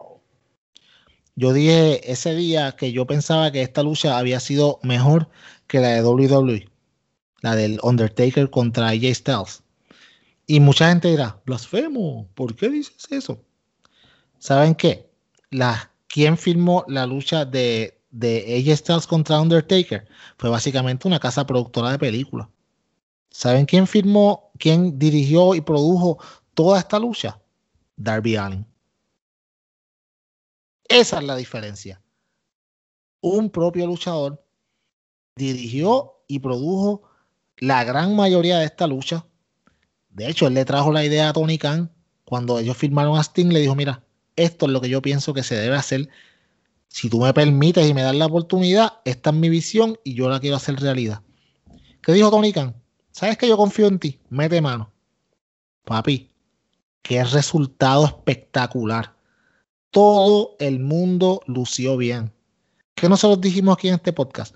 Que esta lucha iba a hacer que todo el mundo luciera bien todos lucieron espectacular. Todos. Ricky Starks, para mí, mano, este ha sido la persona que ha dado. Él y Eddie Kingston son los pasos más grandes de la lucha libre en todo este año desde que entraron a AEW. Yo creo que este muchacho cada vez está en otro nivel. Mi gente. Por eso es que aquí nosotros siempre decimos que hace falta el otro show de AEW. Porque tienen tanto talento que no todo el mundo puede ser campeón a la misma vez. Tendrían que hacer como 14 correas. Sí, mano. Y es por turnos. Entonces, mientras tanto, estas personas necesitan algo por qué luchar. Y de cuando Darby Allin empezó y todo y Darby Allin empezó a coger fama y todo el mundo decía, mano, este tipo tienen que darle, tienen que darle una correa porque es que este tipo es muy bueno, bla, bla, bla, bla. Se tardó año y medio antes de que agarrara una correa. Pues tú no puedes pretender que Ricky Starks, que llegó ayer, coge una correa rápidamente. Lo mismo con Sammy Guevara, que aunque está en la compañía desde el principio, sabemos que, ¿saben qué? No tiene una correa, pero está con Chris Jericho. ¿Qué mejor drop que ese? ¿Tú me entiendes? Hay diferentes, eh, como te digo, hay espacio para todo el mundo, pero sí hace falta el segundo show porque creo que va a ser una gran oportunidad para que muchos de esos talentos brillen también y va a ser algo muy bueno para todo el mundo. Pero esta lucha estuvo, mano, wow, bueno, para mí es una película. Para mí fue una película, estuvo súper bien producida, bien hecha. Los de cámara, la, cámara se veía la definición brutal. Bueno, sí, estuvo súper cool en verdad. Muy bien hecha. Eh, también tuvimos esa noche eh, a tu señora Ikaru Shida contra ah. Ryo Mizunami, sin faltar el respeto a Ikaru, porque de hecho, pero yo, a veces yo muchas veces pienso que de verdad Tony Khan o alguien de IW nos escucha. Porque te lo digo, es que decimos algunas cosas, ah, qué buenos somos, coño. decimos unas cosas y pasan. Que yo dije, dejen que Ikaru haga sus promos en su idioma natal. Pónganle, pónganle traducciones, nosotros sabemos leer. Claro. O sea, mano, pusieron un intro a la lucha brutal, explicaron la historia de ellas dos, que quizás tú la sabías, no muchos de nosotros la sabíamos. Eh, yo no sabía que Icaro nunca le había ganado a Río Mizunami, que ella le había dicho que nunca le iba a ganar. Sí, ni 100 eh, veces que luchemos, 100 veces te voy a ganar. La lucha estuvo bestial. Eh, Río Mizunami me ganó. O sea, la tipa es carisma pura, lucha brutal. La lucha fue entretenida, hubo lucha, hubo un poco de hasta de, de, cómico. Sí, eh, brutal. Y Karu logra ganar. Les hacen el ataque a las rudas y como quiera, pues al final ellas se defienden y algo que a mí me tocó, que quizás nadie se dio cuenta, es que al final Río se arrodilló frente a Ikaru, como que lo lograste, le dio respeto. Eso lo cortaron ahí. Yo lo vi, a mí me gustó. Yo sentí que es como parte de la tradición de ellos. Háblame, Peyote. Sí, no, eh, eso es exactamente lo que tenían que hacer. Ellos tenían, eh, como te digo, mucha gente estaba bien molesto porque querían que fueran Naila contra Ikaru Chida, lucha que ya hemos visto un par de veces. Y no tengo nada en contra de Naila, pero Naila no necesita un campeonato para ser tan buena como lo es. Eso es lo que la gente no entiende. Aquí mucha gente todavía define el que un luchador sea excelente o no si tiene un campeonato. Eso no es completamente necesario en, en algunas veces. Otras veces sí, pero hay ocasiones que tú no necesitas. Ok, AJ Styles, el ejemplo clásico, no tiene un campeonato. Dígame usted si lucha de AJ Styles que usted no ve, que lucha que no es buena. 90%, 95% de sus luchas son buenas. Siempre hay una que otra que no es tan buena. Pero la gran mayoría son buenas. Él es una estrella que no necesita un campeonato para hacer lo que es. Lo mismo con Naila. Para mí, en mi opinión, Naila no necesita tener el campeonato de IW para hacerle esa presencia dominante en la división de mujeres. De hecho, ha mejorado un montón. Ahora bien, en la lucha como tal, Río Mizunami, mucha gente criticando, ay, yo no sé por qué trajeron a esta dama para acá, que si lo que viene es hacer es ridículo y no hay quien le gane. Ah, by the way, hubo un atorrante esta semana que estaba diciendo, hoy, ah, de hecho lo pusimos en, en, estábamos hablando de esto en Discord o algo así, que, ah, la razón por la cual Hikaru Shida la están buqueando muy buenas porque es novia de Kenny Omega. Holy fuck. Mano, ¿tú sabes qué? Sí, es novia de Kenny Omega, muy a mi dolor en mi corazón. Pero tú sabes, mira, no es, mano, ok, ahora mismo en la división de mujeres de AEW, firmadas a AEW, Crespo, antes de que diga, ay, donde Rosa es mejor. No, luchadora firmada. La mejor luchadora es Hikaru Shida. Es la que tiene el campeonato. Que si hay muchacha en ascenso, claro que sí. Que si no, ella va a perder su campeonato, claro que sí, no lo va a tener para siempre pero tú tienes que poner en una división que desafortunadamente no tiene todos sus cañones en la persona que es la que mejor te puede representar la división en lo que llegan sus cañones, como por ejemplo Chris Statlander. Ya volvió Rijo. Ya las Yoshi están viniendo de nuevo hacia acá. ¿Entiendes? Ya puedes tener variedad. Big Swole también se supone que esté por ahí ya mismo. Siempre hay unas cuantas que otras. Serena Deep está lesionada, es una lástima, mano pero está lesionado. entonces, ¿por qué? No es que Hikaru Shida sea novia de Kenny Omega y por eso la buquean también. No es por eso. Es porque es la mejor que tú tienes. Pues tienes que buquearla en una división débil. Tú pones a la más fuerte como la ganadora. Porque tú no puedes ponerme a mí de, campeona de IW a Abaddon. Porque, porque su personaje es espectacular. Pero ¿sabes qué? No es la mejor. Está verde todavía. Vamos, Red Velvet es buena, pero Red Velvet no, no tiene material para ser campeona. Jade Cargill es buena, buenísima, pero está muy verde. Entonces tú tienes que tener a la más que tiene experiencia para que sea la campeona. Y entonces ir subiendo, como lo han hecho con Britt Baker, para que sea la próxima retadora a Hikaru Shida. Orgánicamente y eventualmente le va a ganar en AEW cuando hay cambios de campeonato. Son cambios que llevan mucho tiempo la persona poco a poco subiendo hasta que llega y lo logra. No es de cantazo. Y ahorita vamos a hablar más de eso. Muy bien, los campeonatos en pareja, los Young Bucks contra Jericho y MJF, ganaron por supuesto la mejor pareja en AEW el mundo, los Young Bucks. Sí, tú sabes que con lo que pasó en Dynamite, pues ya entiendo por qué ganaron, pero yo nunca esperaba que tampoco Jericho y MJF le ganaran. So, no hay mucho de qué hablar ahí. Buena lucha. Bueno, Nada, nada, del otro mundo. Y de esta ya hablamos al final, pero eh, no, puedo, no puede pasar desapercibida una excelente Exploring Barbed Wire Deathmatch. Esta gente literalmente dejó ahí their blood, sweat and tears. Kenny Omega, John Moxley. Que eso es lo más triste, que esta gente dieron un luchón, se cortaron, se mataron ahí y solamente por la petarlo del final, pues la gente desvirtuó todo eso. Pero esto fue un luchón, peyo. Eh, literalmente solamente por el final. La gente está criticando todo y no se dejaron, no se dieron cuenta de todo lo que pasó anteriormente. Dos spots espectaculares para mí cuando Moxley estaba a punto de perder y pone la pierna en la cuerda sabiendo que iba a explotar, pero prefirió que explotara y no perder la lucha. Super cool, eso fue lo primero. Lo otro, el bate, cuando le metieron con el bate y el bate explotó. Eso estuvo bestial. O sea, estaba súper. Cada vez que ellos se acercaban a las cuerdas, yo mi nene y yo nos poníamos estrés. Es como que, ok, ahora va a ser ahora. Cuando fue la primera explosión, mi nene brincó como que, wow. Y eso es lo que ellos querían. Oh, por Dios. O sea, eso es lo que ellos querían. Eh, o sea, llevarle este, ¿cómo te digo? Crear esto en ti, crear este, es, ¿cómo te digo? Este efecto de, que, wow, mano, esto es algo que yo no había visto antes. y, y, fue una lucha excelente. Mano, sí, ya, yo no no vamos a hablar más del final porque ya hemos hablado de eso. Pero de todo lo que pasó estuvo brutal. Y de hecho, lo que sí podemos decir del final y de lo que pasó es que la historia como estaba construida era para crear un nuevo, un nuevo dúo que no es tan nuevo porque en verdad ellos son mejores amigos, pero Kenny, eh, este Eddie Kingston con Mox es la pareja que tú no sabías que querías ver y ahora no quieres dejar de verla. So, lograron su cometido en cierto modo. Claro. Dynamite, vamos a ir rapidito, sabemos que estamos extendidos, pero vamos a meterle rápidamente. Mac Jackson y, Ray Phoenix, o sea, o sea, o sea, con yo decirle los nombres, ya usted sabe lo que hay y es exactamente eso. Esta lucha fue bestial, brutal, rápida, furiosa, peor. Desde enero hasta marzo hemos tenido dos candidatos a lucha del año. Dos candidatos puros a lucha del año. En las dos ha estado Ray Phoenix. Mm. Seguimos.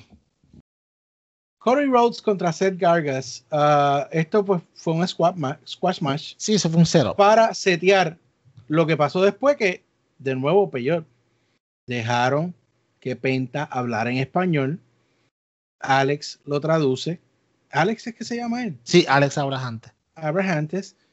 Mano brutal. O sea, es lo que yo le decía a Nico, porque eh, los que estábamos, los que nos criamos en Puerto Rico, veíamos luchadores americanos venir, dar sus promos en inglés y las traducían en español y siempre funcionó, Peyot. Aunque el traductor dijera otra cosa, no importa. O sea, podíamos ver la, la, la energía que estaba haciendo ese luchador y un Sadistic Strong no me dejaba dormir por la noche desde el miedo que me metía. Así eh, este, y esto funciona. O sea, el Penta le quedó brutal su promo. Cuando tú hablas en tu idioma, tú eres natural, tú hablas bien, tú te expresas, tú actúas, tú haces todo. Mano, te voy a lastimar el brazo que no puedas cargar tu recién nacida. Qué mejor frase que esa, papi. Papi, cuando él le dijo eso, mi nene dijo, like, oh my God. Me dijo como que, él me dijo como que, ok, he crossed the line. Y lo, más que, lo que me gustó fue que Cody no esperó un segundo para rápido jancar para allá. Y eso fue la mejor parte. Tú sabes. 101, papi. Lo que hablábamos hace poco, tú, los rudos tienen que ser verdaderamente rudos. Claro, tú tienes que hacer cosas que, se pasan de la línea. Mano, que te saque por el techo, que tú pienses que, diablo, si me dice algo, algo así a mí, yo brinco la, yo brinco la barda y le meto una trompa. O sea, muy bien. By the way, habilidad luchística y carisma. Penta las tiene por tonelada. Lo mejor que hicieron fue dejarlo hablar en español. By the way, también hoy escuché algo que me encanta. Que Penta, y de hecho, no solamente Penta, y, pero también Ray Phoenix, que tampoco es muy bueno en inglés.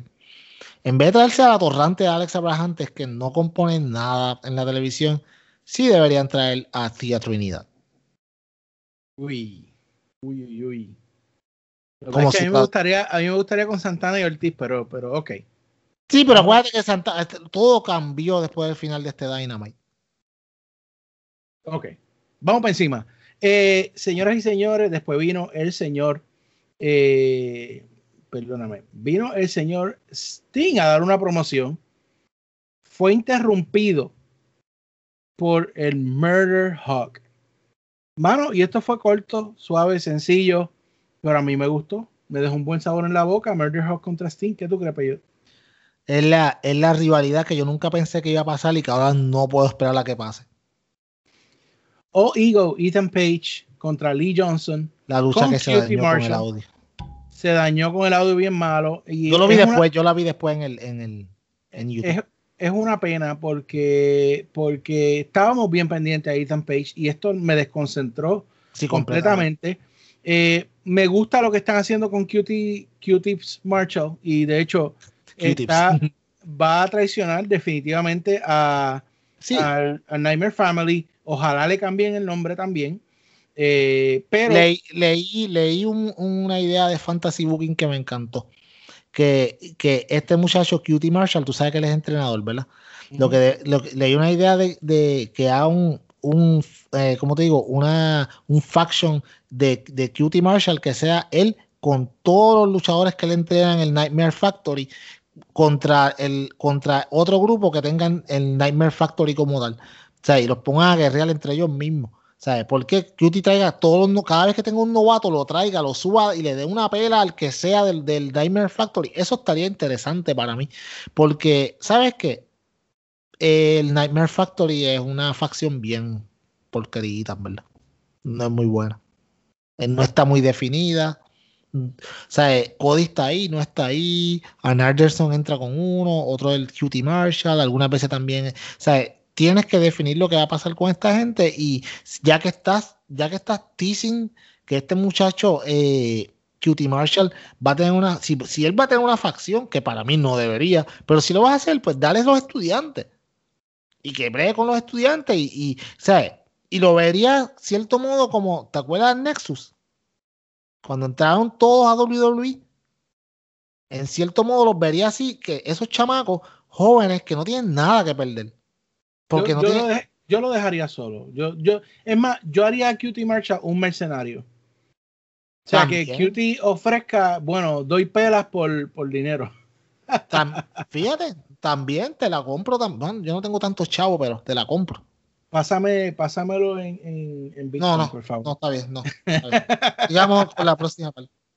Eh, bueno, eh, anuncian que viene Christian Cage a hablar de eh, cómo llegó, por qué llegó a IW, pero quien sale es Kenny Omega con unas eh, cleaners. Oh my God. Sí, Anyway, sale Kenny con, la Good con los Good Brothers y Don Callis a hacer una promo. Y, mano, dos cosas. Antes de esto, vimos un segmento corto donde Eddie Kingston y John Moxley hablaron del, del peo de los Fireworks, um, donde pues dijeron que, que, Kenny no servía ni para eso. Eh, y pues donde eh, culparon, eh, ¿verdad? Culparon a, Kenny de no haber hecho una buena trampa y pues básicamente estaban diciendo que ahora ellos son panas otra vez. Luego en este segmento, Kenny dice que Impact pagó por, la, por, los fireworks, por, lo, por el explosivo. Y, mano, yo te voy a ser bien honesto y te voy a dar oportunidad para que hables ahora. Eh, Kenny está ganándose mi odio completo. Kenny está logrando su cometido con los Good Brothers siempre enganchado encima, con Don Callis, que es un atorrante. Ya lo, estoy odiando, de verdad. Y yo creo que eso es lo que ellos quieren. Eh, por supuesto, pues en eso salió de Kingston. Kenny se lo tripea, ponen el conteo, eh, sale la célebre frase Don't call this, please 69 me, whatever. Eh, tratando de hacer que Eddie rompiera personaje, que Eddie no lo hizo. Qué duro es, ¿verdad, chacho? Me hubiera durísimo, este tipo es durísimo. Yo me hubiese meado ahí al lado de él. Anyway, eh, Eddie le mete un puño, por supuesto, el, el disadvantage de los Good Brothers y Don Callis también. Entra Moxley, este, nivel un poco más la cosa, que era lo que yo había dicho. Yo quiero que Moxley y Eddie Kingston le pateen el trasero a los Good Brothers, pero duro, que, le den duro, de verdad. Estoy como a las viejitas de la lucha. Sí, sí, válgame Dios, mi abuela se agitaba, papá. así, así, estoy con Omega y los Brothers, de verdad. Papi, mi abuela este, se agitaba, papá. Este, y en eso, pues, cuando eh, Omega se cree que va a estar allí vacilándose a todo el mundo, aparece Christian. Eh, Omega le hace como para darle la mano. Eh, Christian le dice que no, le va a dar el on prettier y en eso Don Callis salva a Kenny. Y aquí el internet se fue shit porque, oh my God, ¿cómo van a poner a Christian a ganar, a pelear por el campeonato mundial? Pero yo no tengo una sola duda de que no hay manera de que Christian le vaya a ganar Omega. Yo lo veo como que Kenny Omega, en su quest para ser el más grande y mejor del mundo, va a añadir un nombre de, de hecho, un futuro Hall of Famer a la lista de los que no pudieron con él. Sencillo. Háblame, Peyor. Mira, mira, mira, mira. Atorrante que me escuchas tú que te la pasas diciendo, ay, que David, esto es un WWE, vamos a poner a Christian contra que. Shut up. Mira, primero que nada, si usted tiene dos pelos de inteligencia en su asquerosa cabeza, usted tiene que pensar cuál es el motto de Christian en AEW. Outwork everyone, ¿verdad que sí? Eso fue lo que dijeron. Y eso es lo que dice su camisa, qué sé yo. Algo así. ¿Usted cree que Kenny Omega le va, a dejar que Christian venga y le da la oportunidad de luchar así porque así? No. Esto es un simple tease. Kenny Omega le va a decir, ¿sabes qué? Si tú quieres luchar conmigo eventualmente por el campeonato, tú tienes que hacer lo que tú mismo dices que vas a hacer. Esto es lo que yo haría, by the way, lo que yo pensaría que deben hacer. You have to outwork everyone empieza desde abajo, entra a los ratings, entra a los top 5, hasta que llegues a donde tienes que llegar. Y mientras tanto, tú mantienes a Kenny Omega ocupado ahora mismo con Eddie Kingston, que es lo que nosotros queremos ver. En ningún momento yo vi como que esto es que Christian va a luchar por el campeonato. Nadie ha dicho eso. Eso está en la mente de los marks de Twitter. Eso es todo. En la, en el, la, mente de los marks, ya Christian tocó el campeonato y ya lo va a retar. Y esto es WWE Booking. Y AEW es un fracaso. Es el peor booking que han hecho en la historia. Dañaron el personaje de Kenny Omega. Christian no se merece nada. o sea si yo voy a un Miran Gris con Kenny Omega y toco el campeonato, tengo una lucha. Eso es lo que, según los atorrantes, que tú sabes, ellos dicen que eso es así. Mano, ok. Y ahora vamos a mirarlo del lado de Christian. Si tú eres Christian y tú llegas nuevo a una compañía y tú vienes con cierto, o sea, con cierto renombre, tú vas a ir a buscar una lucha, qué sé yo, contra Peter Avalon, contra Joe Villanela. ¿O are you going straight to the top guy? Que no le vas a ganar tú lo sabes.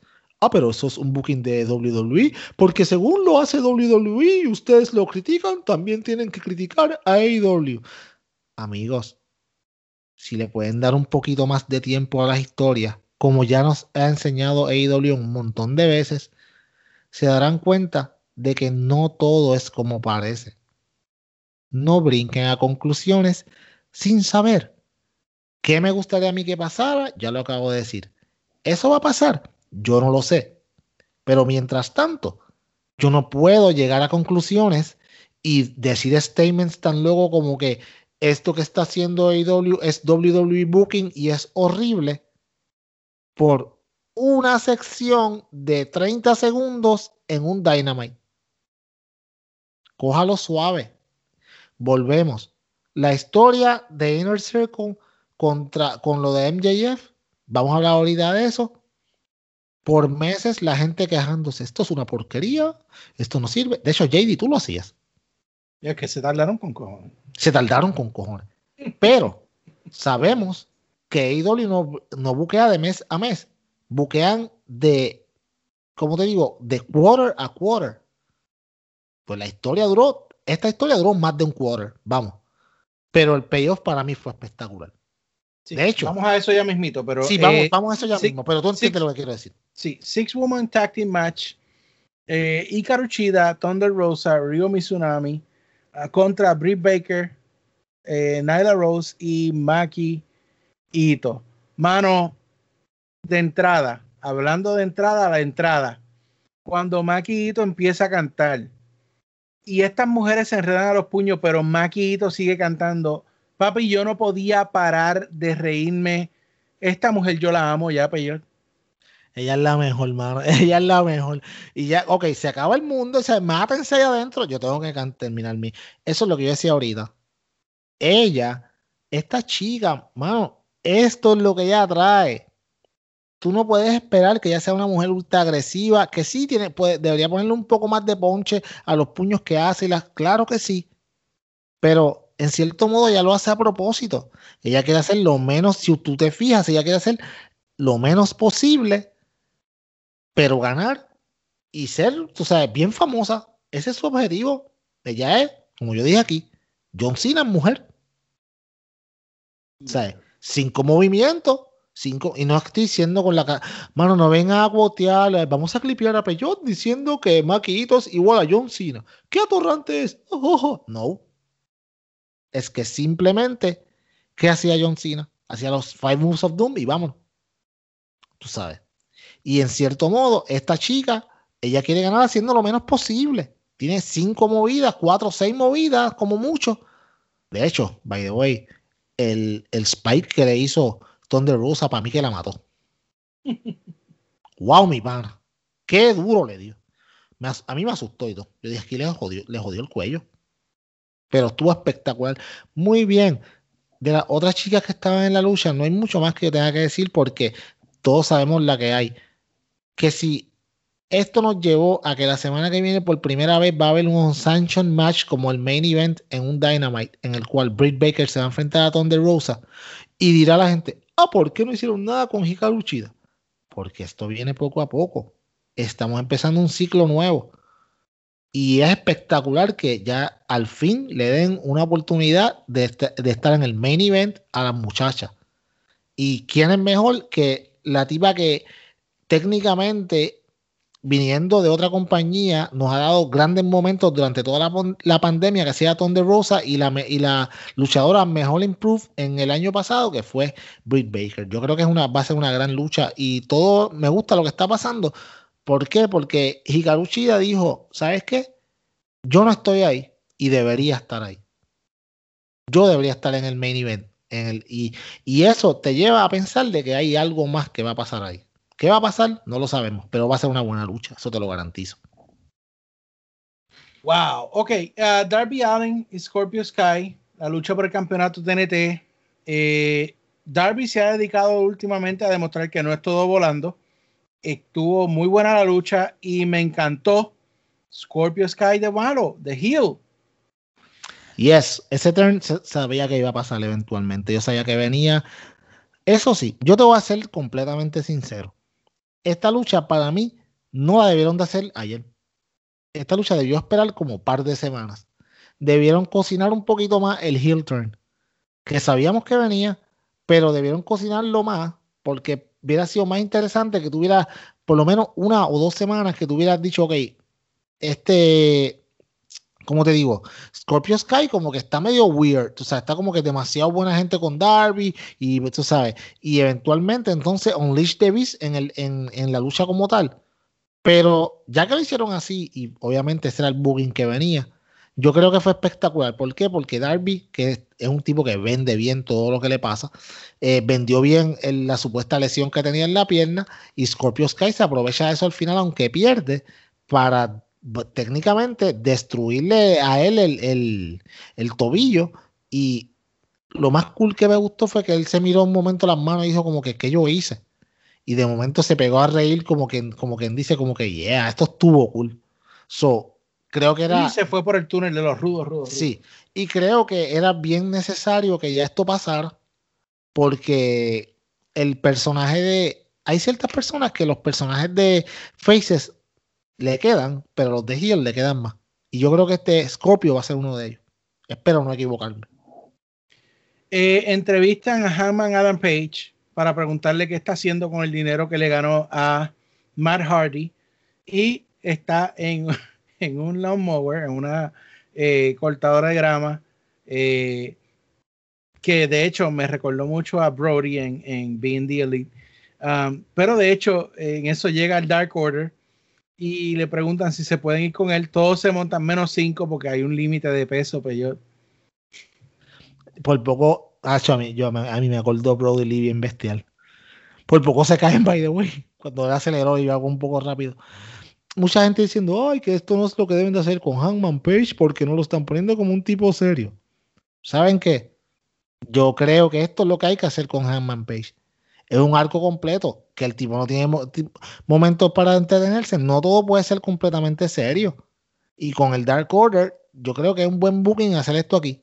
Yo creo que estuvo bien, para mí estuvo cool. By the way, en BTE, eh, el final del, segmento de Dark Order fue espectacular.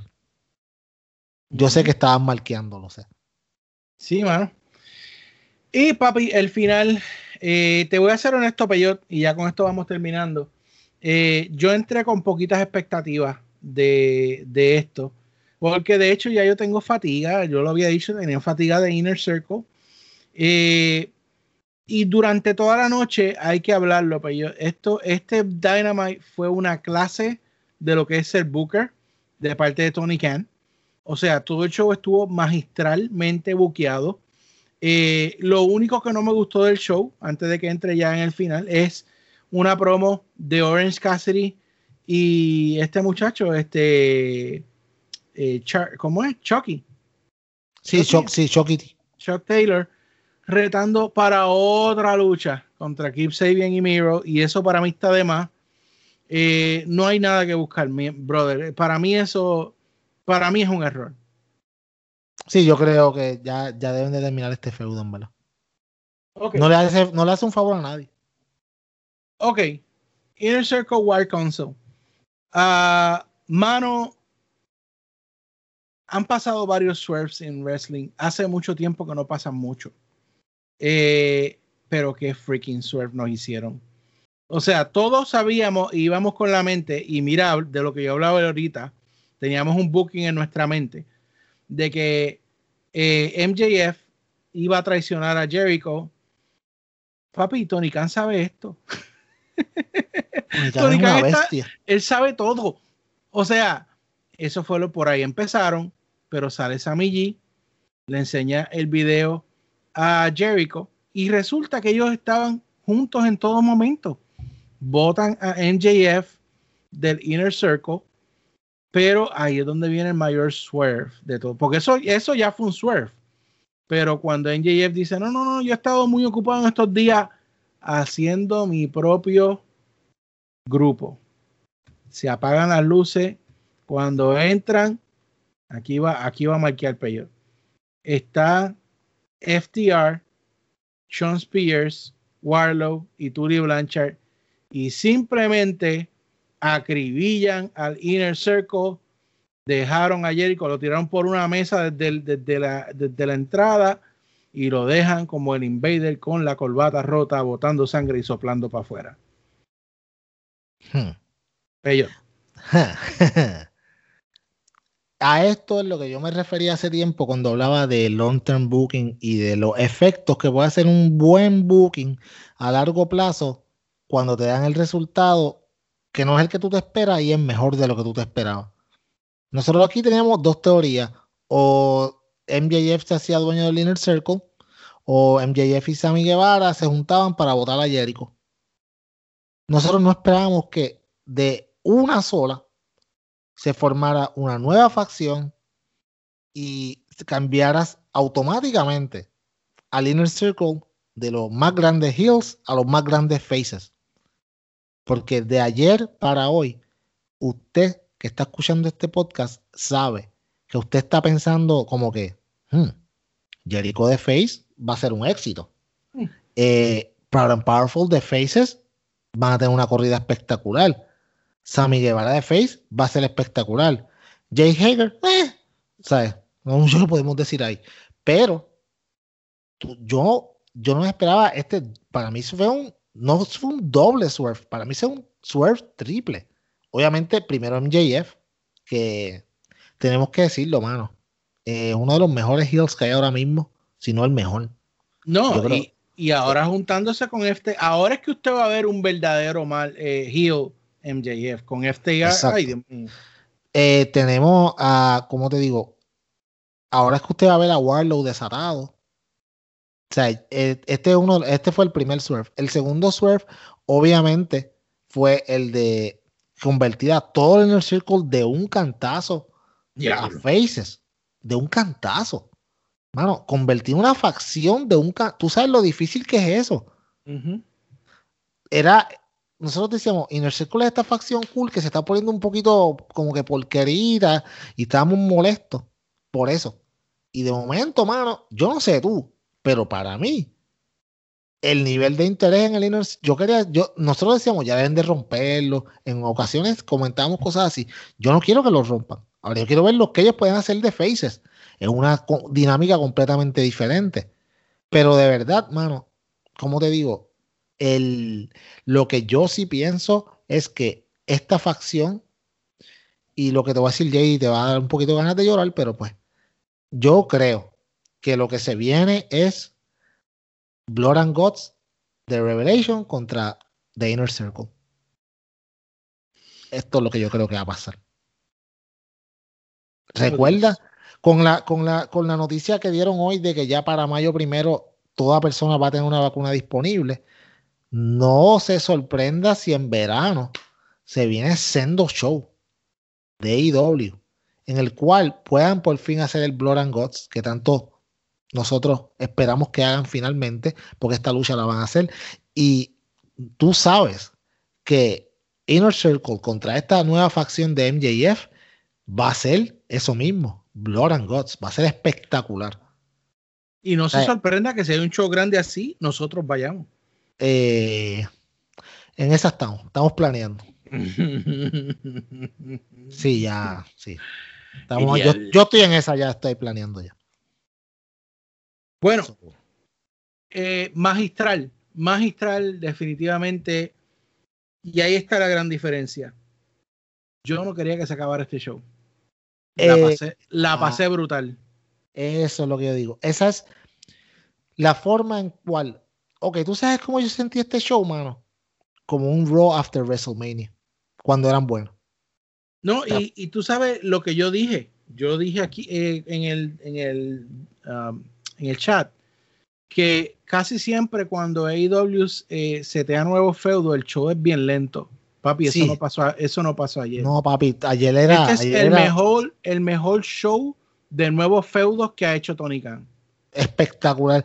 Y no era para menos, tenía que hacerlo. O sea, en el fin de semana, llegamos de, de un fin de semana que eh, fue bastante agridulce. Fue muy buen pay-per-view, pero con el final todo el mundo hablaba solamente de eso. Mucha gente atorrantes diciendo que este era el final de AEW. No sean tan bruto, mi gente. Esto le puede pasar a cualquier compañía.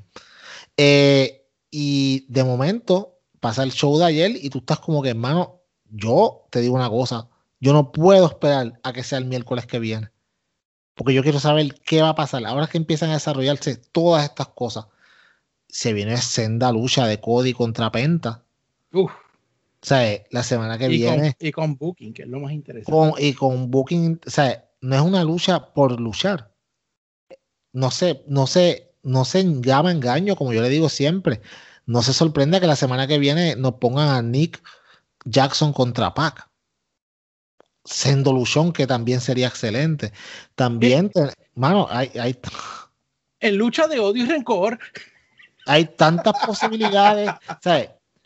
Yo quiero que en la semana que viene el nuevo grupo de MJF abra el show igual como cuando Inner Circle abrió el show en el segundo, el segundo show de Dynamite. Hagan exactamente lo que hizo Inner Circle, pero que lo haga el grupo de MJF.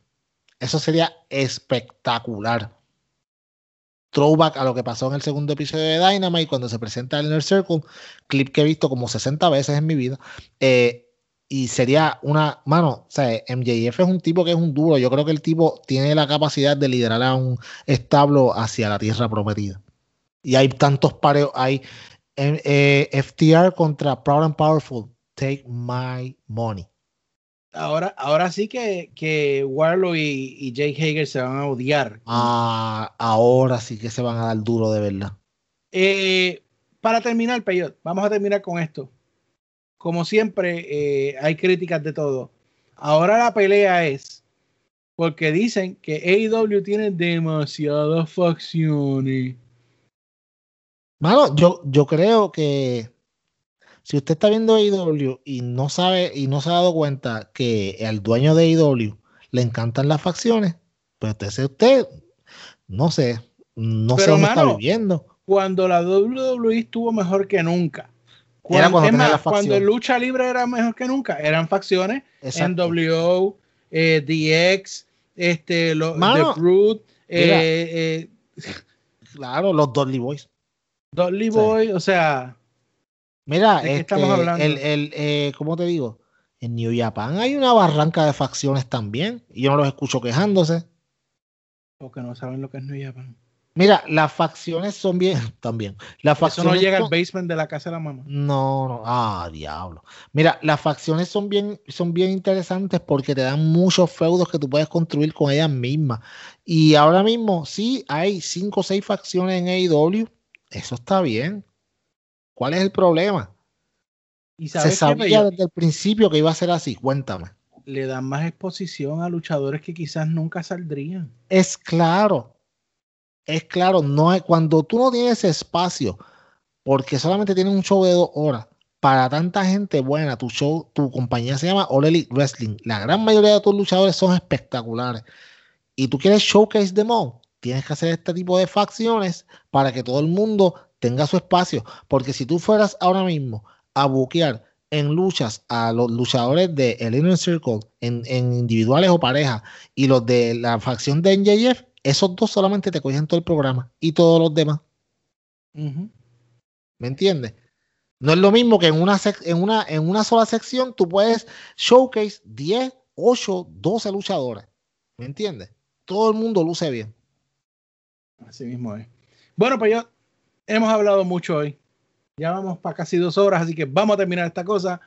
Gracias a todos que siempre están ahí en el chat. Gracias a todos los que están pendientes con nosotros. Ustedes hacen que la lucha sea mejor. Con nuestras peleas, con nuestros argumentos, con todo lo que hablamos y con los chistes también. Jesus, te estoy velando, papá. Eh, sí, tiene una sección y todo, creo que Sí, sí, la gente pide y yo tuve que complacer. Eh, así que hay un canal on sensor ahí de Hablando con Jesus. Anyway, señoras y señores, gracias por estar con nosotros. Gracias por su tiempo. Gracias por el apoyo. Pero todas las semanas vemos más gente oyendo nuestro podcast. Y eso es gracias al corillo que está con nosotros. Usted únase también. Aquí no los vamos a traicionar como en JF. Vamos a estar con ah, ustedes. Ah. Le hablamos claro de adelante a atrás, de al lado a lado. Y usted vio ese rank que yo hice hoy es porque era merecido. Así que gracias a todos. Peyo, cierra esta cosa hoy. Hacho, este JD se cree porque él hizo un rant, ahora es malo y todo. Ay, mano, por favor. Soy rudo, soy rudo. Muchacho, ay, qué miedo tengo. Mira cómo tiemblo. Mira, eh, es broma. Gracias a todos por escucharnos. De verdad, la semana que viene volveremos. Luisito, te esperamos la semana que viene que te, te, mejores de corazón y estés aquí con nosotros. Está cargando cosas pesadas. Yo no sé qué él le estaba cargando, pero su vida es complicada. Eh, volvemos la semana que viene. El mejor podcast de lucha libre en español, donde te traemos las cosas como son. A veces no te gusta lo que decimos, pero al final del día, tú sabes que generalmente tenemos la razón. Y si no, pues, pues somos medio bestia, pero no importa porque le metemos mejor que otros podcasts. El mejor podcast de lucha libre, SD Podcast.